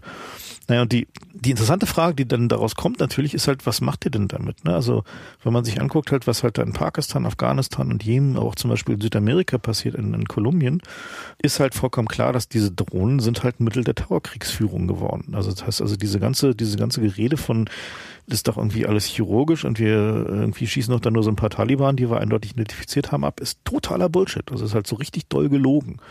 Und äh, was man halt unterscheiden muss, ist, die Amerikaner haben ja zwei Drohnenflotten. Die haben eine militärische Drohnenflotte, die wahrscheinlich sogar irgendwie, wo sie versuchen, nach Rules of Engagement vorzugehen und irgendwie zumindest irgendwie einen Prozess haben, wie halt ihr Targeting funktioniert, so wo man sagen könnte, naja, möglicherweise geben sich wenigstens Mühe, dass es nicht gar so scheiße ist. Und dann gibt's halt die Flotte, die unter der Kontrolle des CIA ist. Und da gibt's überhaupt keine. Und die interessiert halt einen Scheißdreck. So, also da gibt's halt irgendwie jetzt, gibt jetzt gerade diesen, äh, diesen Bericht hier Living on the Drones aus Pakistan dann ist halt total gruselig, weil die Leute sagen halt, okay, das ist nicht so, dass die einmal eine Woche eine Drohne hören oder so, wo die da mal vorbeifliegt, sondern fünf oder zehnmal am Tag. So, und die wissen halt nicht jedes Mal, wenn sie diese Drohne hören. Bin ich das jetzt? Bin ich da bin programmiert? Ich das jetzt oder ist das das Haus von meinem Nachbarn? Du und weißt aber, dass es im Nachhinein die rechte Hand Bin Ladens gewesen ist, oder? Das ist immer die rechte Hand Bin Ladens gewesen oder mindestens eine Ansammlung höchstgefährlicher Taliban. Ja. Also meine, da gab es auch Berichte halt irgendwie äh, auf Al Jazeera, wie das Targeting da funktioniert. Und das ist halt teilweise also archaisch, ne? Also die kriegen, die haben da Informanten vor Ort und die kriegen Infrarotmarkierer. Das sind halt so eine so Klumpen, die bestehen halt aus irgendwie so einem äh, EA-durchlässigen Kunststoff. Und da ist eine, eine Infrarotleuchtdiode drinne und die in einer bestimmten Sequenz blinkt. Und dann legen die die ab an dem Haus von dem, der der Taliban ist. Was halt im Zweifel der Nachbar ist, der ihn irgendwie ihren Esel schief angeguckt hat oder was auch immer. Und dann ja. kommt die Müllabfuhr. Und dann kommt halt irgendwann die Drohne und es macht Bumm. Ja, so und das also und das halt, also man muss sich jetzt mal versuchen plastisch vorzustellen, wie das ist in, in, in so einer Gesellschaft zu leben, wo du nicht weißt. Dein Nachbar mag dich nicht, dann hast du verloren. Ja. So und und das halt Tja. und das führt halt dazu, dass da teilweise sich Dörfer entvölkern, weil die Leute einfach weggehen, weil es einfach nicht mehr auszuhalten ist. So und und das ist halt diese Art von äh, von Kriegführung, die man die Drohnen halt möglich machen. Also natürlich könnte man genau dasselbe auch mit bemannten Flugzeugen machen. Aber das würde man nicht tun, weil es viel zu teuer ist und weil da Piloten drin sitzen, die sich irgendwann fragen, so, naja, äh, warum mache ich das hier eigentlich? Warum mache ich jetzt hier gerade irgendwie die 55. Lebenhütte platt, wo hinterher dann irgendwie Bin Ladens rechte Hand drin gewesen ist, oder? Und zudem halt irgendwie möglicherweise dann noch irgendwie dazu führt, dass die pakistanische Luftwaffe hinter ihnen her ist. Das ist ja auch so ein Punkt, dass diese Einsätze zum Gutteil äh, nicht in Afghanistan, sondern in Pakistan sind. Zum großen Teil. Hm. Ja, und, und das Oder Pakistan, auch in Jemen oder Kolumbien. Ne? Ja, aber ja. Jedenfalls in anderen Ländern als denen, wo offiziell ein Konflikt ist und Krieg hm. erklärt ist sowieso nicht worden. Ja. ja, die Zeiten sind vorbei. Das heißt, wir haben hier, das ist der, die nächste Iteration in der Aufweichung des Kriegserklärens. Ja, dass man heute einfach nicht mal mehr, also Krieg erklärt man schon lange nicht mehr, aber heute wenn man seine Armee in Afghanistan stationiert, heißt es eben auch nicht, dass man äh, die Grenzen respektiert, sondern man bombt eben wild in anderen Ländern rum und man hat auch perfekte Deniability, wie man so schön sagt. Also früher gab es noch dieses Problem, als die U2 über Russland abgeschossen wurde, dass sie den Piloten gefangen nehmen konnten und befragen konnten. Er hat zwar nicht viel gesagt, aber er konnte schlecht leugnen, äh, dass er ein Ami ist, ja. Dass er ein Ami ist, ja. Mhm. Aber das ist mit den Drohnen eben vorbei. Zumal auch, äh, dass da große Proliferationen gibt. Also diese Predator ist ein Exportschlager. Die, die Israelis sind noch relativ gut ja, Zumal halt, ne? ja, nun, und keine richtige Rocket Science ist, ne? Also es ist halt so, dass die Iraner zum Beispiel, die hatten schon zu Zeiten, als sie noch gegen den Irak gekämpft haben, äh, hatten die schon eigene Drohnen, diese Moja hier, Drohnen, die sie jetzt mittlerweile in der vierten Iteration bauen. Und war halt, naja, gut, die haben halt nur 50 Kilometer Range gehabt und konnten nur 1,5 äh, Stunden lang fliegen. Na, was heißt nur? Das reicht doch. Genau. Wenn du aber, deinen Nachbar angreifst. aber mittlerweile sind die halt eben auch bei sieben Stunden und die können irgendwie 15.000 Fuß und 150 Kilometer weit fliegen. Das ist also, das ist halt schon richtig, äh, richtig ernstzunehmende Hardware. Und interessant ist, dass die zumindest, was so die, die Geschichtsschreibung angeht, möglicherweise die Iraner die ersten waren, die tatsächlich eine bewaffnete Drohne gebaut haben. Äh, und zwar gibt es Berichte darüber, dass die halt im, im, äh, im Irakkrieg, also Iran gegen Irak, ist schon richtig eine Weile her, dass sie da so RPG-7 Panzerfaust-Dinger unter die Drohnen drunter geschnallt haben, um dann damit Bodenziele anzugreifen. So, also quasi genauso wie die Amis das dann halt mit den, mit den Predator-Drohnen gemacht haben, die halt eigentlich auch erst eine Aufklärungsdrohne waren und dann gedacht haben, ach, da kann man noch was drunter schnallen. Genauso haben es die Iraner damals schon gemacht.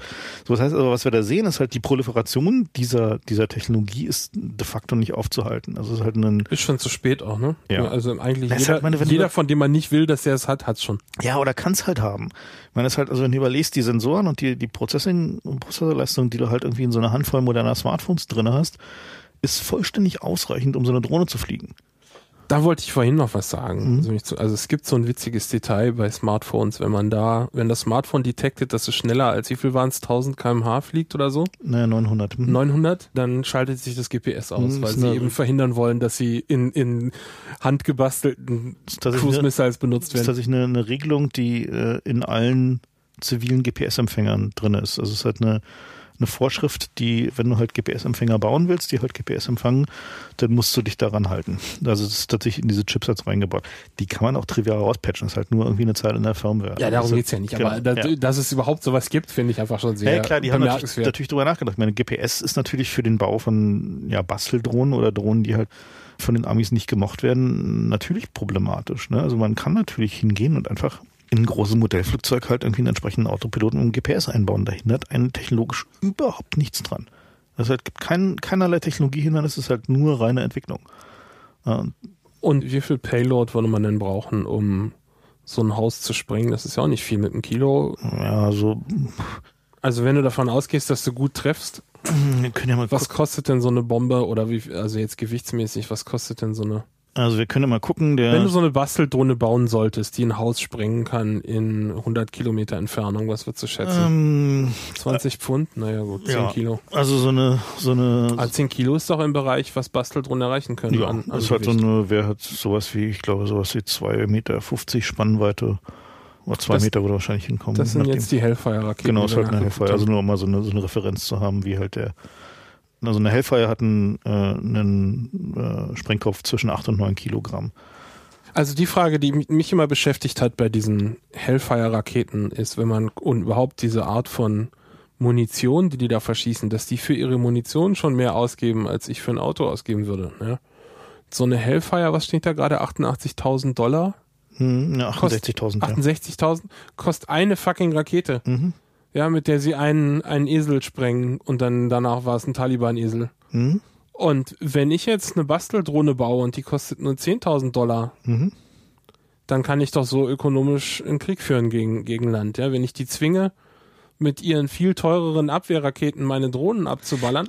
Das ist doch die Strategie, die man anwenden würde gegen sowas, oder? Dass einfach deine Drohnen so billig sind, dass Das sich der setzt halt- Abschuss nicht, nicht rentiert. setzt halt voraus, dass die, da gab es gerade so eine interessante Zahl, es setzt halt voraus, dass deine Wirtschaft gleich groß ist. Ja gut, klar, das So, ne? Also natürlich. das halt irgendwie jetzt, wenn du mal so Iran versus US Ja, okay. äh, setzt so, die, die Amis haben halt so ein Offensive Budget von ungefähr einer Trillion Dollar. Das ist so unglaublich. Es gab neulich so eine Darstellung, wenn man so als als Gegenüberstellung, wenn man allen Studenten in den USA ihre ihre Unigebühren zahlen wollte, das wären irgendwie, was haben die ausgerechnet, 75 Milliarden Dollar. Und das entspricht zufällig dem Teil des Pentagon-Budgets, was für unaccounted waste rausgeht. Also gar nicht mal Waste irgendwie, den sie beziffern können, wo irgendwie, das war da und dafür, das hat halt nicht geklappt, sondern einfach Kram, sowas irgendwie in den Sofaritzen verschwunden ist. Ja, also da deswegen- kann natürlich niemand mithalten. Genau, deswegen, deswegen ist halt irgendwie, also dieser Price Tag ist da, die wollen natürlich schon sparen, aber das ist halt, also sagen wir im Faktor 6 oder so kommst du da nicht gegen an. Aber die interessante Frage, die dahinter steht, ist ja eigentlich tatsächlich diese Drohnenproliferation, wozu führt denn das? Also was, wo, wo werden wir denn eigentlich damit hinkommen? Und das ist halt ein nicht besonders schöner Ausblick. So, also da, wenn man so sich das anguckt, da landet man halt schon in so einer Shadowrun-Welt dabei. Na, überhaupt äh, die, die Barbarisierung haben wir ja schon angesprochen. Ja. Ja. Es gibt noch einen, einen anderen Aspekt an der Barbarisierung, den ich sehr wichtig finde, den man bei sich selbst beobachten kann, finde ich ein schöner Vergleich, ist der, der Spam-Filter. Weil da ist mir das bei mir selbst aufgefallen. Ja. Man, wenn man den zum ersten Mal programmiert, dann traut man ihm noch nicht ja, und guckt immer mal, was hat er denn getaggt. Und dann fängt man an und der lernt ja, und, und man traut ihm immer mehr und nach ein paar Jahren guckt man einfach nur noch irgendwie einmal im Monat, wenn überhaupt, in seinen Spam-Folder rein. Und das ist bei den Drohnen natürlich genauso. Wenn man jetzt sagt, man hat noch einen Menschen, der auf Abschuss drückt, äh, dann muss man sich vor Augen halten, dass so eine Drohne irgendwie drei, vier Videofeeds hat, ein Radarfeed. Die Daten kann eine Person überhaupt gar nicht in Echtzeit äh, beobachten, die da reinkommen. Das heißt, wir haben schon eine Vorselektion der Realität, anhand derer entschieden wird durch irgendwelche Algorithmen.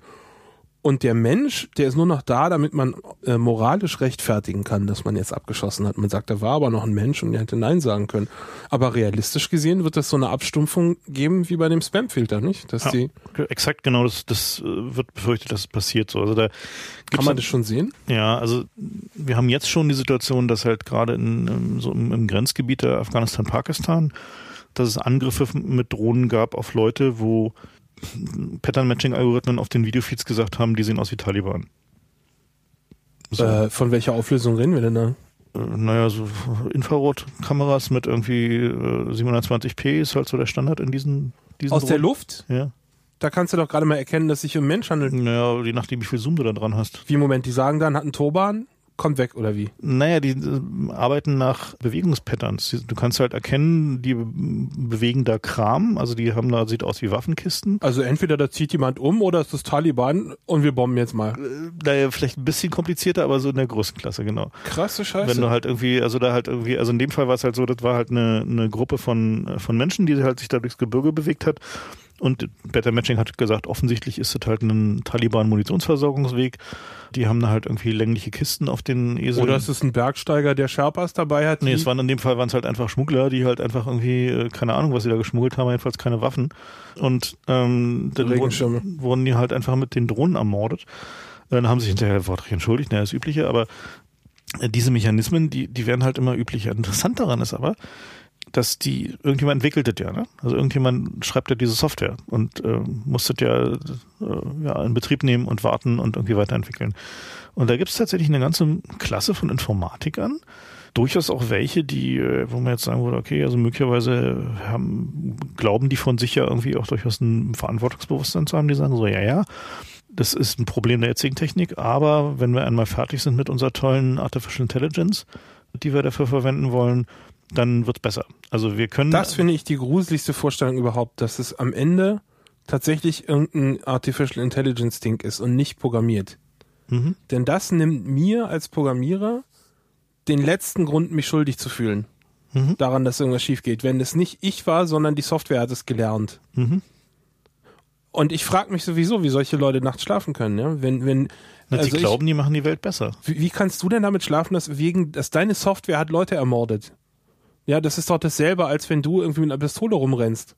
Ich sehe, den Unterschied kann ich mir nicht irgendwie. Naja, eben deswegen benutzen sie ja halt AI-Konzepte, wo sie sagen, naja, das war halt nicht meine Software, sondern nur die AI, die halt die Entscheidung, das einzusetzen, hat jemand anderes gemacht? Ja, genau. super. Genau. Das, ich habe doch hier nur die Software geschrieben. Ja, toll.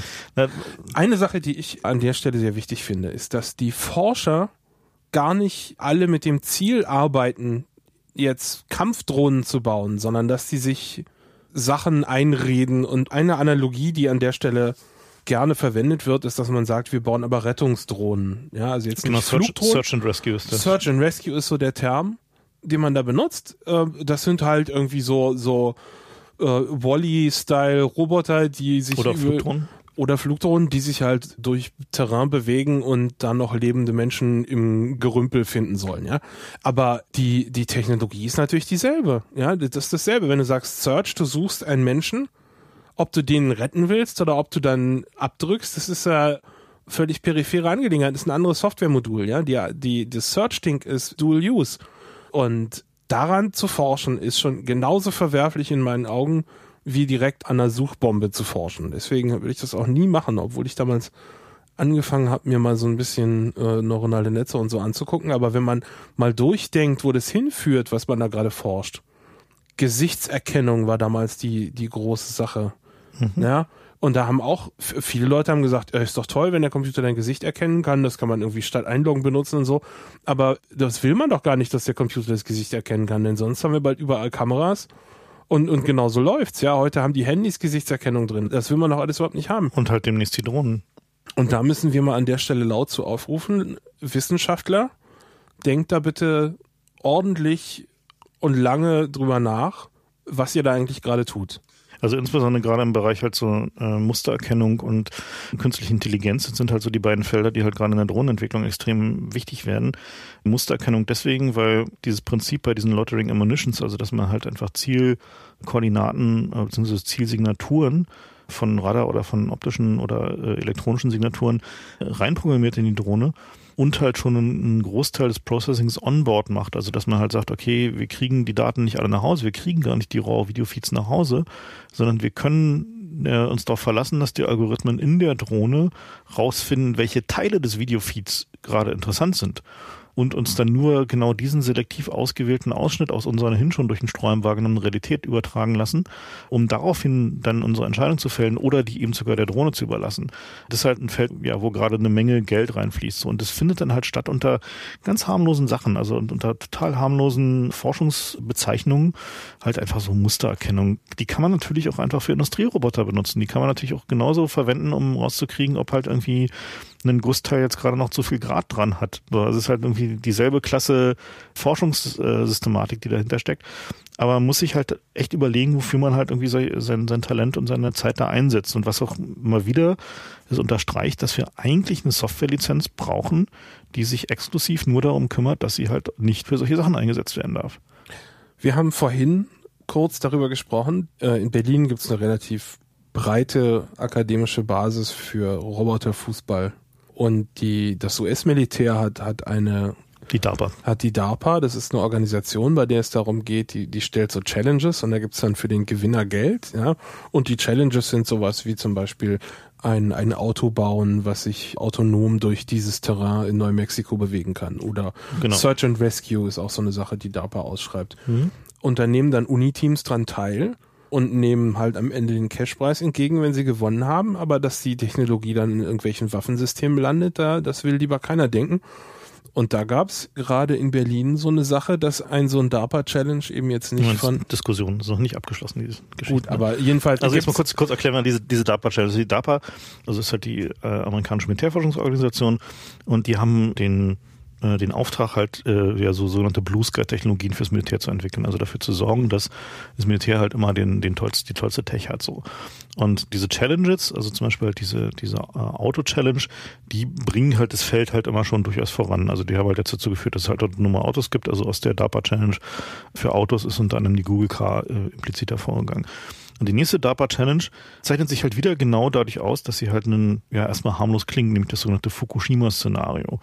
Und was da passieren soll, ist, also das Uni-Team soll halt einen bipedalen Roboter, also einen menschenähnlichen zweibeinigen Roboter, programmieren, der sich aus einem Raum raus bewegt, in einen Traktor oder ein anderes Fahrzeug einsteigt, mit dem Ding zu einem anderen Building, äh, also zu einem anderen Gebäude fährt, da aussteigt, durch eine geschlossene Tür mit einem Schlüssel da reingeht, dann sich durch irgendwie so 100 Meter Trümmerfeld in, äh, in einem Flur bewegt, eine Leiter hochklettert, eine leckendes, ein leckendes Rohr äh, lokalisiert, das zudreht, indem es ein Ventil zudreht und dann eine fehlerhafte Pumpe ersetzt. So, also halt die Idee dahinter ist halt, das so zu strukturieren, als würde als man das Ding halt, so mein Atomkraftwerk. Genau, bei der nächsten, bei der nächsten Kernschmelze einsetzen. Was ja auch Blödsinn ist, lustigerweise. Naja, naja es kommt darauf an. Also nach, nach äh, Fukushima? Nach Tschernobyl so, hm. gab es diese Geschichte, dass die Russen da ihr also an sich legendär hartnäckiges Gerät hingeschickt haben. Mhm. Und die Elektronik ging dann halt kaputt, weil die Strahlung zu hoch war. Ja. Ja, also das ist nur, weil es ein Roboter ist, heißt es nicht, dass der von schon Strahlung nicht betroffen ist, ja. Mhm. Na gut, aber die, die aber unabhängig davon. Genau, die interessante Frage war ja, äh, wer nimmt denn an den Sachen teil? Und warte äh, mal, wir sollten vielleicht noch sagen zu dieser Challenge: Fast alle von diesen Einzelpunkten mhm. sind schon mal von Robotern gelöst worden. Also es gibt einen Roboter Hand, die eine Tür aufschließen könnte. Mhm. Ja, die Feinmotorik dafür haben wir. Es gibt Roboter, die du in ein Auto setzt und die dann die Pedale betreten können und die autonom das Fahrzeug lenken können. Es gibt Algorithmen, die, die ein leckendes Rohr finden könnten. Das wird ja auch in Ölpipelines von Robotern gemacht.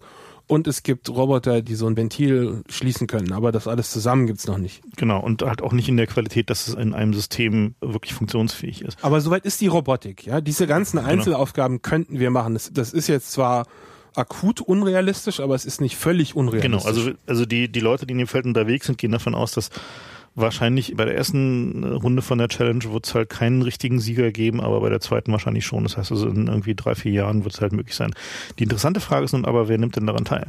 Und so in, in Berlin gibt es ja mehrere Universitäten und unter anderem ist da halt die Frage, nehmen, nehmen jetzt Berliner Universitäten daran teil? Und die Diskussionen, die da gerade laufen, sind sehr spannend, weil zum Beispiel die TU in Berlin hat ja eine sogenannte Zivilklausel. Das heißt also, die hat aus der historischen Geschichte heraus, dass die TU äh, ja mal eine Universität war, in der eine Menge Waffenforschung stattgefunden hat äh, zu Nazi-Zeiten, eine Zivilklausel, dass sie sagt, also wir beteiligen uns nicht an militärischen Forschungsprojekten. Und da laufen gerade die Diskussionen sehr heiß, nämlich ob unter dieser Zivilklausel eine, eine Teilnahme an so einer Challenge, die halt von der DARPA, und das D steht da für Defense und nicht für digital, ob die halt möglich ist. Und da muss man halt mal wieder klar sagen, eigentlich ist es ganz gut, dass es halt genau sowas wie diese Zivilklausel gibt, weil da kann man sich im Zweifel halt darauf berufen und sagen, nee. Sehr lobenswert. Äh, wir möchten halt keine, keine Militärforschung machen. So, wenn man dieses Fukushima-Szenario halt einmal kurz ein bisschen andersrum denkt, so, dann, dann ist das Mission Impossible, ne? Dann ist das halt Mission irgendwie. Impossible, ne? Da geht der Roboter halt da rein und platziert halt die Bombe da oder halt zappt irgendwie das Kabel an oder bringt macht das Ventil zu, macht das Ventil was zu. das Kraftwerk am Leben gehalten hat. Genau, genau wie bei halt Search and Rescue ist es halt immer nur ein minimaler Unterschied in der Programmierung, ob es jetzt ein Kriegsroboter oder halt ziviler Hilfsroboter ist. So.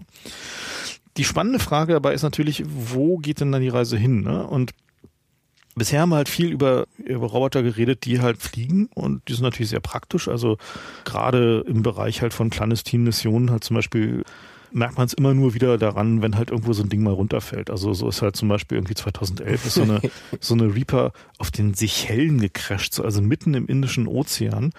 So, was hat die da verloren? Genau, was hat die da verloren, so, ne? Und dann, was weiß ich, wenn man sich so anguckt, die Statistiken der Drohnenangriffe, nachdem die Amis Bin Laden getötet haben und da seine Festplatten beschlagnahmt haben, haben sie halt innerhalb von Tagen angefangen, plötzlich mit Drohneneinsätzen im Jemen, so. Und es gibt halt Berichte darüber, dass richtig viele Drohneneinsätze mittlerweile in Südamerika, also insbesondere Kolumbien und Peru stattfinden, um da halt irgendwie in den Drogenkriegen mitzuspielen.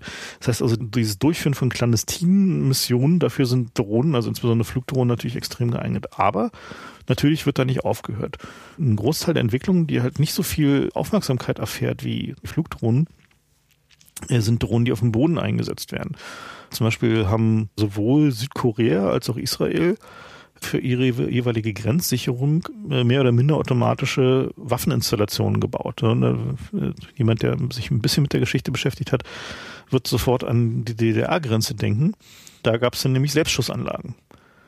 Und äh, so eine Selbstschussanlage ist halt, naja, kennt man vielleicht aus Computerspielen, so diese Claymore-Minen, also sind halt irgendwie ein Sprengstoff mit irgendwie einer Menge Hackschrot davor oder auch Kugeln, die ausgelöst werden durch ein Stolperdraht. Das heißt also, wenn du halt da langläufst und dann macht's halt äh, Bumm und du bist halt irgendwie zerschreddert. Ja, also ist halt so die, diese automatischen Maschinengewehre, also diese, was Samsung da baut, da sind sie mittlerweile dabei einzubauen, dass es erkennt, wenn jemand äh, auf Anruf und Warnschuss die Hände hebt das ist halt äh, sozusagen ihre Art von, wir bauen dann da mal so ein bisschen Ethik ein. Ich traue diesen ganzen Bilderkennungsdinger nicht über den Weg. Nee, ne? Du? Nicht so richtig. Weil, ich meine, das Problem ist doch, wenn immer du sowas hast, dann kommt diese Beweislastumkehr, wie wir sie aus der EC-Kartenindustrie kennen. Mhm. Ja, dann heißt es, nö, wieso, der hat ja nicht geschossen, wenn derjenige die Hände hochgenommen. Und damit übrigt sich dann auch eine Untersuchung, ob das jetzt rechtens war oder nicht. Mhm. Also das kann mir doch keiner erzählen, dass es ein Fortschritt ist. Ich glaube eher im Gegenteil in dem Moment, wo du anfängst, solche Dinge einzubauen, werden die Operator eine viel kleinere Schranke haben,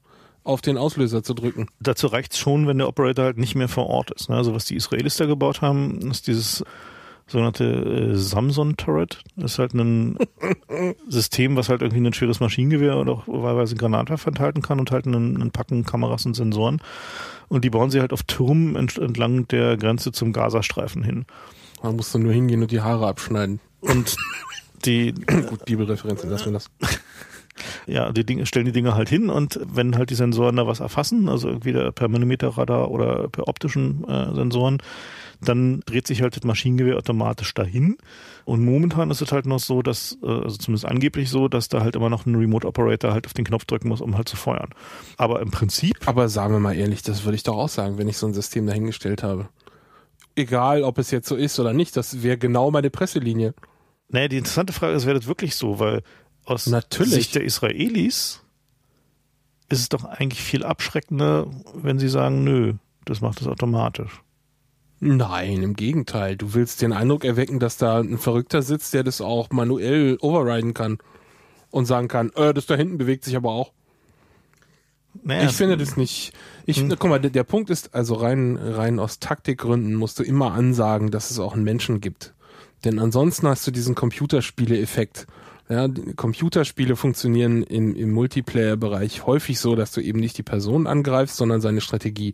Und wenn du weißt, das ist ein Computer und du hast ein bestimmtes äh, Verhalten beobachtet, dann wirst du deine Strategie so anpassen und du weißt, dass es funktionieren wird. Bei Menschen weißt du das eben nicht. Ja, der Mensch kann irgendwie, wenn er mit einer unvorhergesehenen Sache konfrontiert wird, kann er sich anpassen. Der Computer eben nicht. Das heißt, du, du musst immer ansagen, dass da noch ein Mensch drin sitzt, damit der Feind nicht glaubt, er hat leichtes Spiel, wenn er deinen AI umgehen will. Naja, bloß wenn du da halt eine, eine, tatsächlich eine AI hast, die halt, also sagen wir mal neuronales Netz oder irgendwie noch äh, abgefahreneres Zeug, wo du nicht weißt, ob die schon äh, antizipative Strategien, ob die schon sentient ist oder nicht. Ja, ja gut, okay. Super. Na gut, ja, okay. Wir wollen nicht zu weit gehen, aber also, äh, die halt äh, menschliches Verhalten antizipiert und ist ja für so aktuelle Algorithmen ja nicht mehr so schwer. Also, also alles, was du, meine, alles, was du tust, ist Bullshit. Wieso? Ich glaube kein Wort von dieser ganzen AI-Scheiße. Weißt du, das Problem ist, du hast entweder die, die normalen, herkömmlichen Algorithmen, da weißt du, was passieren wird, ja oder du hast neuronale Netze, da weißt du eben nicht, was passieren wird. Du trainierst den mit deinen Szenarien, mit denen du rechnest, so, dass es, dass er so antwortet, wie du möchtest. Aber die Frage ist ja gerade, was passiert, wenn du ein unvorhergesehenes Szenario kriegst. Das kannst du eben nur bedingt vorhersagen, wie ein neuronales Netz dann reagiert. Naja, du, du Und deswegen kann Militär das überhaupt nicht einsetzen. Ich würde, das würde ich dem Wick immer nicht zustimmen, weil zum einen ist es ja so, dass die Algorithmen, die wir momentan sehen, also auch wenn sie äh, jetzt nicht neuronale Netze sind, die halt zum Beispiel große Datenmengen analysieren, die auf menschlichem Verhalten aufbauen, sind in der Lage, daraus Muster zu extrahieren, die ein Mensch nicht sehen kann. Das heißt also äh, tatsächlich irgendwie Verhaltenskonglomerate zu finden und Verhaltensauffälligkeiten zu finden, Normalität zu erkennen und Abweichung von dieser Normalität zu erkennen. Ja, da hängt aber kein Menschenleben von ab. Deswegen kann man das machen. Wenn du ein General bist und du musst jetzt verantworten, dass die Software, die du eingesetzt hast, deinen eigenen Operator erschossen hat, weil das neuronale Netz falsch trainiert war. Da, da gibt's dann, äh, das kann doch keiner verteidigen. Das, das ist, das ist eine Sache, die hatten wir neulich äh, in der Folge mit FX, die fand ich sehr bemerkenswert. Der meint, der hat argumentiert äh, im Wesentlichen, dass die Cyberwar-Geschichten deswegen von dem Militär nicht eingesetzt werden, sondern nur defensiv. Also jetzt im Großen und Ganzen, dass es diesen Faktor gibt, weil du eben nicht vorhersagen kannst, was alles betroffen sein wird. Und diese, diese, dass, dass dein Arsch äh, on the line ist, wie man sagt, ja, dass du gefeuert werden kannst, weil deine wild gewordene AI irgendwelche Dinge gemacht hat, das ist ein Risiko, was ich nicht glaube, was normale Militärs einsetzen werden. Also die Amis vielleicht, wenn sie in Pakistan irgendwelche naja, Leute bombardieren. Nee. Ich halte jetzt, äh, ich glaube eher, dass da, äh, was wir sehen werden, ist so ein naja, du, du weißt ja, es gibt ja diesen Spruch von diesem sowjetischen General Schukow, der gesagt hat, der einfachste Weg, jemanden dazu zu bringen, etwas wirklich Dummes zu tun, ist ihn einen Feigling zu nennen. Und wenn wir uns so angucken, was da so gerade passiert, also ich habe da gerade vorhin einen Artikel gefunden, äh, dass die Chinesen völlig unerwartet angesagt haben in irgendeiner Fachzeitschrift, dass sie gerade Drohnen bauen, die mit genetischen Algorithmen, also äh, durchaus selbstladendem Zeug, wo man halt nicht vorhersagen kann, was hinten rauskommt, U-Boote jagen. So, das heißt also, die, wo sich halt einfach losgehen, sagen so, wir machen das jetzt. Wir und, hatten vor ein paar Sendungen die Madman-Strategie. Ich glaube, das ist ein Auswuchs davon. Naja, vielleicht oder auch äh, nicht. Es gibt halt noch eine, einen anderen Hinweis darauf, dass wir halt so ein, so ein Wettrennen in, äh, wie viel traust du dich denn an Autonomität sehen werden. ähm, und zwar, in, es gibt eine, eine gerade eine aktuelle DoD-Studie, also die Department of Defense, Autonomy in DoD Systems, die vom äh, Scientific Board, also halt durchaus Wissenschaftler äh, gemacht wurde, da. Und die sagen, naja, also einer der wesentlichen Hindernisse für Autonomie ist zum einen, dass wir da nicht vertrauen. So, also genau, was Fefe sagt. Und ist aber doof, weil wir müssen darauf vorbereitet sein, dass wir zumindest bei Bodensystemen konfrontiert werden mit einem extrem tödlichen, schnellen, letalen System, was keinerlei irgendwie äh, Einschränkungen hat, also halt irgendwie keine höhere kognitive Funktion, um halt irgendwie dafür zu sorgen, dass es halt sich irgendwelche Kriegsrechte oder ähnliche Dinge handelt, sondern halt einfach irgendwie nur alles tötet, was sich bewegt. Organ, Missile Gap 2.0, ja? Genau, und genau das ist das, was wir sehen. Oh, der so. Feind ist aber wahnsinnig und irre und deswegen dürfen wir keine... Müssen wir genauso irre sein. Ja, super. Also wir, wir kommen halt auf einem Weg in dieser Autonomie rein, die niemand so richtig vorhergesehen hat, nämlich dass einer gesagt hat, naja, boah, könnte man ja mal machen. Machen wir mal. ja.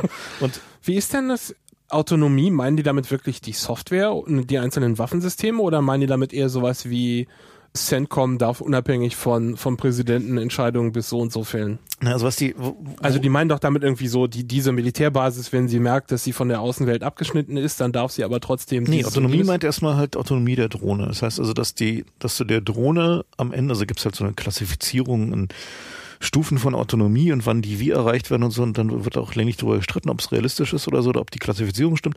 Aber im Kern geht es halt darum, am Ende zu sagen, dieser Drohne, das ist deine Mission genau wie du heute halt eine Einheit sagst, also irgendwie nimmst du halt dein Platoon von, von Soldaten oder ein Regiment und sagst, deine Mission ist es, diese Brücke zu verteidigen und dafür zu sorgen, dass der Feind hier nicht rüberkommt. So, und alles, was da drunter oh ist, also was du halt irgendwie, wie du diese Brücke verteidigst oder wie du diese Brücke einnimmst, ist deine Sache. So. Weißt du, wie viel schlechte Sci-Fi-Filme mit so einer Prämisse anfangen? Richtig. Du hast irgendeine AI und sagst ihr irgendwie, das ist das Ziel und dann sagt die AI, oh, der einfachste Weg ist, die Menschheit auszurotten. Yes, sir. Ja, sir. super. So, yes, sir. Menschheit ausrotten. Ja, und da wollen sie halt hin. Und die Hast Amis du denn den Eindruck, dass sie da wirklich hinwollen ja. oder sind das eher so Technikphilosophen, nee. die sagen? Nee, also diese, diese, diese Studie ist halt sehr interessant. Also die ist halt ein bisschen länglicher, wenn man darin mal nach lethal sucht, also nach tödlich, dann findet man halt die interessanten Stellen. Und einer davon ist halt, dass äh, sie sagen halt so, sie wollen lethal autonomy aus mehreren Gründen. Und einer der Gründe ist, dass in dem Augenblick, wo man halt einen Drohnengegner hat, also einen Gegner, der halt Drohnen ins Feld schickt, oder halt zum Beispiel auch Bodenkampfroboter ins Feld schickt, die nicht behindert werden von irgendwelchen rechtlichen oder sonstigen Erwägungen oder auch nur dem, dem Versuch halt Kollateralschäden zu vermeiden, sondern halt nur ihre Mission erfüllen wollen, dass der einzige Weg dagegen anzutreten Drohnen sind. Und zwar aus dem einfachen Grund. Nee, den nukst du dann den Gegner, das muss die Drohung sein. Ja, Nicht, dass du jetzt auch irgendwie unkontrollierbare Drohnenheere loslässt. Schwierig mit dem Nuken, also. Nee, das musst du vorher ansagen, nicht wirklich tun, aber du musst es ansagen wenn jemand die, die Regeln des Krieges verletzt, dann droht ihm einfach, dass ihn alle anderen nuken fertig. Naja, das sagst du halt eine andere Nuklearmacht nicht so ohne weiteres. Das macht Na, eine andere Nuklearmacht wird es von sich aus schon nicht tun, weil sie im, im Kalten Krieg noch daran fest daran denkt, wenn sie sich daneben benimmt, Also, ich meine, die haben ja nicht mal im Kalten Krieg sich gegenseitig ihre Botschaften gestürmt und so, weil es gibt halt so m, Grenzen, die überquerst du nicht. Oder wie du vorhin meintest mit ICBMs, das setzt du auch nicht ein, weil du weißt, dass die Gegenseite dann denkt, Naja. okay, also wenn das, äh, wenn, wenn wir uns an diese Regel schon nicht mehr Und halten. jetzt denken wir mal kurz daran, dass Drohnen halt genau wie im Cyberwar halt unter einem massiven Attributionsproblem leiden. Nämlich, dass du halt Drohnen, wenn die halt eh alle aus China kommen, weil da sowieso alle Teile hergestellt werden, du halt einfach nicht mehr sagen kannst, wer dich dann da gerade angegriffen hat oder dich da gerade angreift. naja, also das, Dann musst du dir- gesagt, im Normalfall Ne, was? wären es die Amis gewesen. Okay, also die Amis sagen halt immer, die Chinesen waren und alle anderen sagen, wahrscheinlich werden es gerade die Amis gewesen sein. Aber denken wir mal ein paar Jahre weiter. Gucken wir uns mal an, was es sich, was Boston Dynamics da gerade baut. Ne? Also Ja. Boston Dynamics ist eine Bude in Amiland, die sind halt bekannt für diesen Big Dog Roboter, das ist halt so ein, so ein Packesel-Roboter. Das war nur der Anfang. Die haben Äh, ganz krasse Teile gebaut. So, und das Ding ist halt eigentlich dafür da, den Soldaten Rucksäcke hinterher zu schleppen. Und dann haben sie gesagt, naja, nun können wir Technologie verwenden. Und dann haben sie halt ein Ding gebaut, was Cheetah heißt und was halt irgendwie, also das ist, ein, was ist Gepard ist, glaube ich. Ja, ne? ist ein, ähm, also eine Raubkatze.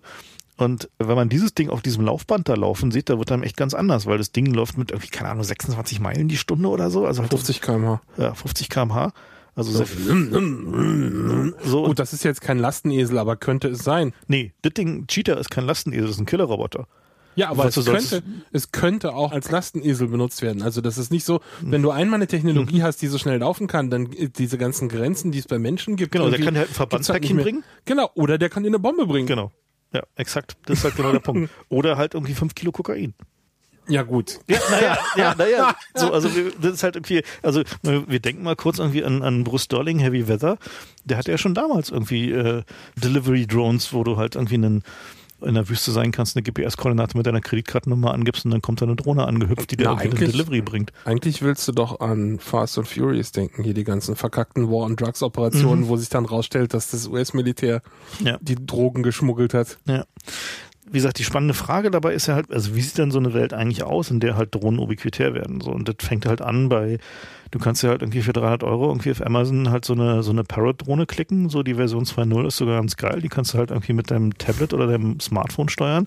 Die kann halt nicht viel tragen, da passen halt nur 100 Gramm drunter, aber die, also das ist halt nur eine Frage der Motortragkraft. So, also die, die Steuertechnologie, dass das Ding stabil fliegt, das ist halt de facto ein modernes Smartphone. Also das ist halt genau, da ist ein DSP drin, da ist ein dicker Arm drin und halt irgendwie ein paar Sensoren. Also das ist halt nicht jetzt nichts Außergewöhnliches so. Und dementsprechend ist halt auch klar, dass halt die Frage halt, wer kann alles Drohnen bauen und wie kann man halt verschleiern, wo diese Drohnen herkommen, die wird halt relativ akut werden. So und am Ende wird es halt darauf hinauslaufen, dass man halt irgendeine Art von naja, du schluckst halt, dann juckt man den anderen halt, aber irgendeine Art von Abschreckungslogik wird's wohl, also die sich halt dann in Verträge gießt, wird's halt wohl geben müssen. Mindestens der Art, dass man sagt halt irgendwie, okay, Drohnen müssen mindestens markiert sein. Ne? Also das ist halt irgendwie, du brauchst halt irgendwie mindestens eine, keine Ahnung, einen Colorcode für irgendwie zivile und militärische Drohnen und wenn eine Drohne halt irgendwie keinen Transponder sendet und halt eine keine Identifikation hat, dann wird sie halt von den Killerdrohnen halt runtergeholt. Das ist überhaupt der nächste Schritt, der nochmal sehr spannend wird, denn das ist eine völlig andere Anforderung, wenn du sagst, du hast jetzt nicht nur eine Drohne, die ein Haus angreift, also ein stationäres Ziel, was es nicht kommen sieht, sondern du hast ein anderes bewegliches Ziel in der Luft. Oder auf dem Boden. Drohnenkriege, naja, am Boden ist auch noch eingeschränkt, was der tun kann, um sich in, in, in So Deckung Cheater? zu bringen. Ja, na gut, aber ich meine, dann baust du Ja, halt einen wir. dickeren, dann baust du einen dickeren Sprengsatz ein, der hat halt einen, genug Radius. aber wenn du eine andere Drohne hast Nee, und die, man- Stelle- dann spielt die Latenz plötzlich eine Rolle. Ja? Ja, deswegen musst du sie halt auch, also deswegen und ist halt, das ist nämlich genau treibende Kraft hinter diesem Autonomiezeug ist, dass wenn du anfängst Drohnenkriege zu haben gegen andere Drohnen, dann geht das einfach nicht mehr von Mit der Latenz Menschen, her, ja. dass der Mensch das fernsteuert, sondern oder auch nur sagt, da ist das Ziel. Naja gut, das geht wahrscheinlich schon noch, weil du siehst sie ja Naja, bevor, äh, bevor der lass Reichweite. Uns mal, lass uns mal kurz extrapolieren, ja. Also wir nehmen mal wieder irgendwie hypothetisch irgendwie eine europäische Hauptstadt als Ziel. Und dann hast du da plötzlich irgendwie 20 von so einen Cheaters durch die Gegend rennen, die dann plötzlich 80 km/h laufen. So. Das heißt irgendwie, die sind halt irgendwie innerhalb von vier Minuten durch dein irgendwie Regierungsviertel durch. So. Was tust du da? Da hast du nicht mehr die Zeit als Mensch zu reagieren. Da kannst du nur noch automatisch reagieren. Tja. Ja. So, und das, das mit Technologie war einfach ein Fehler, muss man sagen, rückblickend. so rückblickend betrachtet. Also rückblickend Beim betrachtet. Rad hätten wir aufhören Ja, sollen. naja, gut, also sagen wir mal, Röhrentechnologie ging doch, aber danach wurde es dann problematisch. Ja. Ah, ja. Na gut.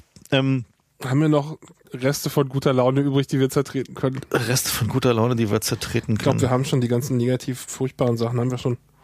Ja, na gut, also die, die, die, die Frage ist halt eben, die wir nochmal reinreiben sollten. Warte mal, Moment, es gibt hm? hier noch ein Faktoid, was du, was du hattest. Das März 2011 gab es so ein, eine Übersicht und da hat die Air Force mehr Piloten für Drohnenkampf ausgebildet als für normale. Mhm. Für alle anderen Waffensysteme. Mhm. Das heißt, da geht's nicht nur hin, sondern da geht's mit Macht hin. Ja, ja. Also wir, ja, reden, das, wir reden hier von, von, der Rest wird keine Rolle mehr spielen. Wir reden davon, dass jede Air Force, die irgendwie halbwegs Grip im Kopf hat, die mitmachen will, sogar die Messier, wird keine, wird keine signifikanten Investitionen in bemannte Systeme mehr tätigen. Tja. So, und also ich meine, die, diese Diskussion, die wir jetzt in Deutschland haben, dass halt die Bundeswehr halt Drohnen haben will, gut kann man verstehen, dass sie bewaffnete Drohnen haben will, da muss man halt ganz klar sagen, liebe Abgeordnete, lasst euch bitte mal ganz genau erklären, das machen wir lieber nicht, wie sich die Bundeswehr vorstellt, was denn mit der Autonomie ist, weil ich meine Autonomie, also in solchen Drohnen muss man auch mal klar sagen, ist im Zweifel ein Software-Upgrade oder halt vielleicht nochmal einen schnelleren Prozessor nachstecken. Aber das ist halt nicht irgendwie irgendwie nochmal ein neues Milliardensystem kaufen, so. Nein, nicht nur das, sondern es ist ja auch so, dass wir schon sagen können, dass wir die Software in den zivilen Systemen nicht im Griff haben. Ja? Genau. Das halt also das finde ich ja das, ja das Beunruhigendste daran, wie häufig wir hier mhm. irgendwie die Browser und, und Flash patchen müssen. Ja, stimmt. Und das sind vergleichsweise übersichtliche Software im Vergleich zu was in so einer Drohne drin ist. Ja? Was hattest du da vorhin irgendwie? Ach, hör auf. Klicken Sie hör doch, mir auf. Klicken Sie doch bitte hier und akzeptieren Sie dieses Euler. Da stand leider nichts im Fenster. Ja, das hat nicht gereicht. Der Updater. So ist es eben heute, die ganze, was ja das Vorbild ist für Militär, äh, der zivile Sektor ist einfach nicht mehr auf Qualität ausgerichtet, sondern es wird geschippt, wenn der Updater funktioniert. Mhm. Ja, und äh, das ist das Niveau, auf dem heute Software entwickelt wird. Und da ist die zivile Seite noch führend. Das wollen wir, will ich gar nicht dran denken, was das Militär macht. Ja. Aber wenn wir uns darauf. Ich habe da mal ein bisschen reingeguckt. Oh, ja, will ich das hören? Wahrscheinlich nicht, oder? Das ist eines der Stichworte ist Echtzeit-Java. Oh mein Gott. oh, ausgerechnet. Und es gibt da auch noch Korber. Oh. Mm. Ja, also die, die, die, die, die Frage, die Frage, äh, wie es halt um Gut, aber dann mache ich mir eigentlich weniger Drohnen gerade, mache ich mir gerade weniger Sorgen vor dem Drohnenkrieg, wenn die noch Korba und Java fahren, so dann kann es nicht so schlimm werden. Äh, pff, naja, das die Command-Control-Systeme? Ich meine, du weißt, dass, hast du diese Statistik gesehen von, äh, wie ist denn dieses, irgend so ein Malware-Botnet, Black irgendwas, habe den Namen schon wieder verdrängt. Äh, die haben eine Statistik rausgebracht, dass 95% von ihren Infektionen über Java gehen. Mhm. Das ist einfach die eine Lücke, also, über die sie den allermeisten Erfolg. Und das weißt du, wenn, ich, wenn du mir jetzt erzählst, dass das Militär auf Echtzeit Java setzt. Nein, sie, sie machen da noch. Mm, die machen vernetzt noch, natürlich, damit die miteinander reden können. Die machen da noch anderes. Aber ja, aber. Gut, also es war so eines der Dinge, die mir halt so auffiel. Super. Aber, also, die, na, die arbeiten, also ich meine, auf der anderen Seite ist es schon so, dass die daran, äh, also gerade halt für so die, die kritischen Feuerleitprozesse, da haben sie halt schon Zeug, wo sie halt äh, nach EL7 Plus äh, zertifizierte Software und oh, CPUs hör mir verwenden. Auf, hör mir auf mit Zertifizierung. Naja gut, die ist halt immerhin bewiesen, ne? Also ja, halt, ja. so. Mhm. Also das, das weißt du, halt wenn wir jemanden hätten, der beweisen kann, dass Software sicher ist, dann würden wir den die Software schreiben lassen und nicht ja, rumbeweisen halt, lassen. Das ist halt relativ teuer, aber. Ja, es geht, es geht einfach nicht. Ich naja, glaube kein Wort. Gut, also sie versuchen es halt schon, aber klar ist halt das Risiko, dass ihnen das Zeug abhanden kommt oder halt nicht mehr funktioniert, ist halt schon groß. Also interessant ist ja zum Beispiel die, die Gerüchtelage zu dieser Drohne, die sie im Irak verloren haben. Da haben sie ja so eine, so eine RQ-170 Sentinel verloren, das ist halt so eine, so eine Stealth-Drohne. Und die, die Frage ist halt, wie haben die Iraner diese Drohne eingesammelt? Und da gibt es halt mehrere Theorien. Eine Theorie ist, dass sie halt ein äh, GPS gespooft haben, relativ unwahrscheinlich, dass das alleine gereicht hat. Dann gibt es die Theorie, dass die Chinesen in das Remote Control Center sich, rein, sich reingehackt haben und da entsprechend manipuliert haben, um dann den Iranern halt irgendwie noch ein bisschen Hardware zu geben, damit sie das Ding halt runterholen können. Dann gibt's noch die aus meiner Sicht etwas plausiblere Theorie, dass sie nämlich einfach, nachdem sie die Amis da halt irgendwie länglich rumgeflogen sind und halt irgendwie sich schon wussten, wann das Ding kommt, sich einfach ein Transportflugzeug davor gesetzt haben und da irgendwie, keine Ahnung, Trockeneis oder irgendwas rausgekippt haben und einen Triebwerksflamme äh, erzeugt haben, um es dann einzusammeln. Halte ich für wahrscheinlicher, aber gut. Ähm, egal wie. Ein Vogelschwarm. Klar ist jedenfalls, dass die Frage der elektronischen Sicherheit von Drohnen wird natürlich dramatisch höher. Wie kann man dann sicherstellen, dass gerade insbesondere bewaffnete Drohnen noch äh, einem selber gehorchen und gehören. Und äh, es hat ja Daniel Suarez in Kill Decision, fängt ja auch so an, also gerade so ein aktuelles Buch, wo es um Drohnen geht, der fängt halt damit an, dass halt so eine Reaper-Drohne halt irgendeinen so heiligen Schrein zerstört. So, und sie halt, die, die erste Theorie, die natürlich erstmal alle haben, äh, wir haben hier die Kontrolle verloren über diese Drohne. So, dass irgendjemand die absichtlich so programmiert hat, wird halt erstmal nicht in Betracht Das ist auch genau dieselbe Scheiße, die wir jetzt schon im zivilen Bereich haben, ne? Die Parallelen drängen sich geradezu auf, finde ich. Wir haben ja neulich erst die Sendung über, über Cyberwar gemacht. Und es ist doch genau dasselbe, dass irgendwelche Leute, bei irgendjemandem wird irgendwas Schlimmes auf der Festplatte gefunden und dann behauptet der auch erstmal, oh, da bin ich wohl gehackt worden. Ja, das haben wir jetzt als plausible Ausrede in so gut wie allen Fällen. Oh, da muss ich wohl gehackt worden sein. Ich weiß gar nicht, wie das geht. Ja, und das gekoppelt mit heute, also Version 2.0 davon ist die Chinesen waren's. mhm. Weil heute, es waren immer die Chinesen. Du kannst einfach die Untersuchung einstellen, sobald irgendjemand sagt, es müssen die Chinesen gewesen sein, weil das glaubt sofort jeder und da wird es noch nie jemand für gefeuert worden, wenn die Chinesen, die Chinesen waren. Mhm. Genau, also das ist ja auch unsere Bundesregierung hat sich auch eingereiht. Das waren ja auch die Chinesen bei unserer Regierung. Was, also die Chinesen sind es auch in, in vielen Fällen, das will ich gar nicht in Abrede stellen, aber die, das ist so einfach. Das ist einfach so ein, ist so ein Meme geworden ja. heutzutage. Oh, da müssen mich wohl Chinesen gehackt haben. Tja. Also ich finde die gesamte Collage, die sich hier ergibt, nur gruselig. Wir haben es hier mit Technologie zu tun, die wir nicht im Griff haben, ja, von der wir nicht mal wissen, wo es hingehen wird, weil wir schon absehen können, dass sie missbraucht werden wird und wir sehen schon, wir sehen es schon als Ausrede benutzt, dass jemand anderes sie missbrauchen wird, dafür, dass wir sie auch missbrauchen müssen. Mhm. Und wir sehen, dass wir die Software nicht hinkriegen werden, dass wir sie jetzt schon nicht hinkriegen und dass es auch überhaupt keine Perspektive gibt, in der wir sie jemals hinkriegen werden. Ja. Und wir sehen, dass es Cyberwar tatsächlich mit Todesfolge gibt und zwar nicht nur im Sinne von wir drehen den Strom ab und das Krankenhaus kann nicht mehr, ja, sondern im Sinne von die Drohne schießt daneben und und erlegt den Präsidenten. Mhm. Ja, ich meine, das sind doch also, alles Aussichten, die man nicht haben will. Ja. Also es gibt halt natürlich eine, eine Gegenbewegung, so, also die wichtigste ist halt das Committee on Robert Arms Control, die entstanden ist aus der Kampagne gegen, gegen Landminen. Aber ich vermute mal, dass. Na, da haben wir doch auch, ist doch auch ein Totgeburt. Naja. Landminen haben alle Länder geächtet, bis auf die USA. Na super. Genau. So, der Punkt ist halt, ich vermute mal, dass sich die, die Lage halt wirklich erst ändern wird, wo eben genau diese Länder, die momentan halt der Technologieführerschaft haben und deswegen halt auf, auf gar keinen Fall äh, irgendeine Art von Restriktion oder Ab Abkommen wollen, nämlich insbesondere die Amis. Nee, nee, nee, nee, nee, das ist so völlig falsch. Äh, das Abkommen wird genau wie bei Atomwaffen als, als strategische als strategischer Schach zu gehen. Wenn du glaubst, deine Technologie ist so weit, dass du genau. die anderen ownen kannst, dann, dann verbietest du Entwicklung, weitere Forschung in dem Bereich. Genau. So, so dafür alle anderen, damit die nicht so, zu dir aufschließen können. Der Punkt ist halt, dass das halt völlig, äh, völlig illusorisch ist, weil ja, du brauchst halt keine speziellen Materialien dafür. Und genau wie wir halt irgendwie bei Clusterbomben und Landminen gesehen haben, interessiert es am Ende halt dann doch niemanden so. Also dann gibt es halt irgendwie mal einen kritischen Artikel im Guardian und das war dann halt naja, so. das ist wie mit den, ist wie mit von den Chinesen gehackt werden, ist halt, wenn du sagst, äh, die Mine kam von den Amis, dann sagst du, naja, pff, dann können wir nichts machen. Muss wohl irgendwo verloren gegangen sein. Ja, dann wirklich. Ja. ja. und Wobei auch bei Atomtechnologie kommt gelegentlich vor, dass irgendein Boy Scout in, seinem, in seiner Garage einen Fusionsreaktor baut. Aber bei Drohnen ist die Schwelle halt deutlich naja, geringer. Meine, eines, eines der Dinge, die wir vermutlich da sehen würden, sind halt Versuche für Technologiekontrolle durchzusetzen. Also, dass man halt also keine unmarkierten autonomen Systeme bauen darf. Aber das glaubst du doch nicht wirklich, oder? Ich würde es mal nicht ausschließen, weil ich meine, die Historie zeigt ja, dass, dass es schon in der Regel gelungen ist, wirklich gefährliche Technologie halt schon zu reglementieren. Also zumindest in, Ja, nenn mal ein Beispiel. Na, Waffen zum Beispiel.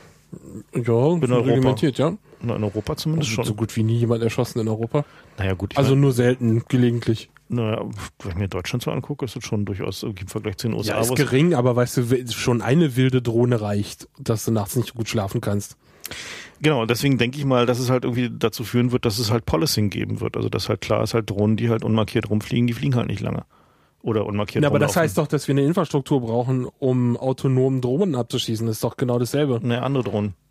Ja, eben, aber das ist doch dasselbe Problem. Dann kann ich doch sagen, wir lösen das Waffenproblem, indem wir Waffen verteilen. Das ist der Schweizer Ansatz. Ja, super. Naja, nee, wir lösen, also in Deutschland ist ja der Ansatz zu sagen, wir lösen das Waffenproblem, indem wir nur die Polizei bewaffnen. Ja, aber ich meine, wir sehen ja, was es bringt. Ne? Naja, doch nur relativ viel im Vergleich. Ja, in der Bevölkerung gibt's wenig Waffen bei den normalen Leuten, aber die Kriminellen haben ja doch keine Sorge, kein Problem damit. ja, trotzdem gibt es in. Deutschland, gibt's in Deutschland halt irgendwie weniger Waffentote äh, als sehr, irgendwie sehr anderswo. viel Ja, das stimmt schon. Alleine schon. Nein, aber was ich ich, meine, sagen also will, nur, nur so dieses Beispiel irgendwie, dass die alleine die deutsche Polizei hat irgendwie 2011 86 Schüsse abgegeben, die New Yorker Polizei hat 89 Schüsse abgegeben, um einen, Um einen Wahnsinnigen, Typen- ja, ja. einen Wahnsinnigen und irgendwie einen Haufen Bystanders zu erschießen. Ein ja. Meth-Freak. Ja. Nein, aber ich meine, das Argument möchte ich nochmal kohärent zusammenfassen. Wir sagen jetzt, um, um uns gegen die möglicherweise umpro umprogrammierten autonomen Drohnen von irgendwelchen Oder absichtlich böse oder absichtlich bösen Drohnen zu Mhm. schützen, wollen wir selber autonome Drohnen verteilen, die die dann abfangen, wenn sie nicht markiert sind. Das ist doch, Nee, darauf wird es hinauslaufen. ja, aber ist doch totaler Bullshit. Da sind wir Ja, uns doch äh, einig, wollen tut das auch nicht. Also, ist halt nur, ich ist jetzt nur eine, eine reine Extrapolation dessen, was irgendwie. Aber wir sind, na gut, also ist halte ich auch für plausibel, dass es da hingehen wird. Das ist so eine typische Sache, wo ich mir vorstellen kann, dass die CDU dafür ist. ja, oder die CSU. So. Ja. Und die FDP wird fordern, Wir dass es brauchen einen, mehr innere freien, Sicherheit, wir müssen hier ein paar Drohnen verteilen. Und die FDP wird fordern, dass es einen freien Markt dafür gibt. Genau. Das- Gut, das ist ja, die Marktwirtschaft darf nicht aufgehalten werden. Nee. Na gut. Oh, tja, na, wir haben ja noch, äh, ich habe hier noch so ein bisschen Zukunftsvisionen drin. Ja, genau. Erzähl noch ein paar Zukunftsvisionen. Zukunftsvisionen, na, eine, eine von denen, die man häufig in der Presse sieht und man, und in Sci-Fi-Filmen ist, dass man insektengroße Drohnen hat. Mhm. Ähm, das ist eine Sache, an der auch schon gearbeitet wird. Die können dann halt nicht irgendwie angreifen, das sind ja keine Killerdrohnen. Ja? Aber es ist natürlich denkbar, wenn man sich vorstellt, dass man so eine Mücke hat und die sticht dich dann und, und injiziert ein bisschen Gift oder Polonium. das ist durchaus denkbar, eine Killerdrohne in der Größenordnung Klar. zu bauen. Und die, die, die nächste Stufe nennt sich Smart Dust, das könnt ihr ja mal googeln. Also schlauer äh, Staub. Staub ganz gruselige Visionen, die die Sci-Fi-Leute sich überlegt haben. Und an der Stelle mö möchte ich eine Sache mal ansagen. Wenn ihr überlegt, Sci-Fi-Lektüre zu schreiben, seid euch der Verantwortung bewusst. Ja, weil das wird mit Sicherheit irgendwann von der nächsten Generation als Militäroption gebaut werden. Hm. Mir ist vorhin erst wieder so ein Ding aufgefallen.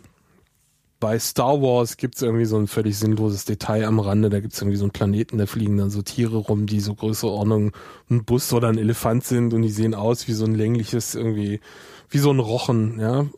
Also breite Flügel und in der Mitte so ein torpedoförmiges Teil. Da ist so was für ein Blödsinn. Wer denkt sich denn so einen Scheiß aus? Und dann guckst du dir an, wie heute die Drohnen aussehen, die in so einer Höhe rumfliegen. Und die sind vielleicht nicht so groß, aber die Form stimmt. Und die die- flappen jetzt nicht mit den Flügeln rum, aber so die Torpedoform stimmt schon mal, ja. Ja, und Luftschiff, äh, Luftschiffdrohnen Natürlich, also die ja Leute, gebaut. Hm. die Leute werden sich an euren Visionen orientieren. Das heißt, wenn ihr Sci-Fi-Lektüre schreiben wollt, Science Fiction, dann schreibt sie bitte positiv.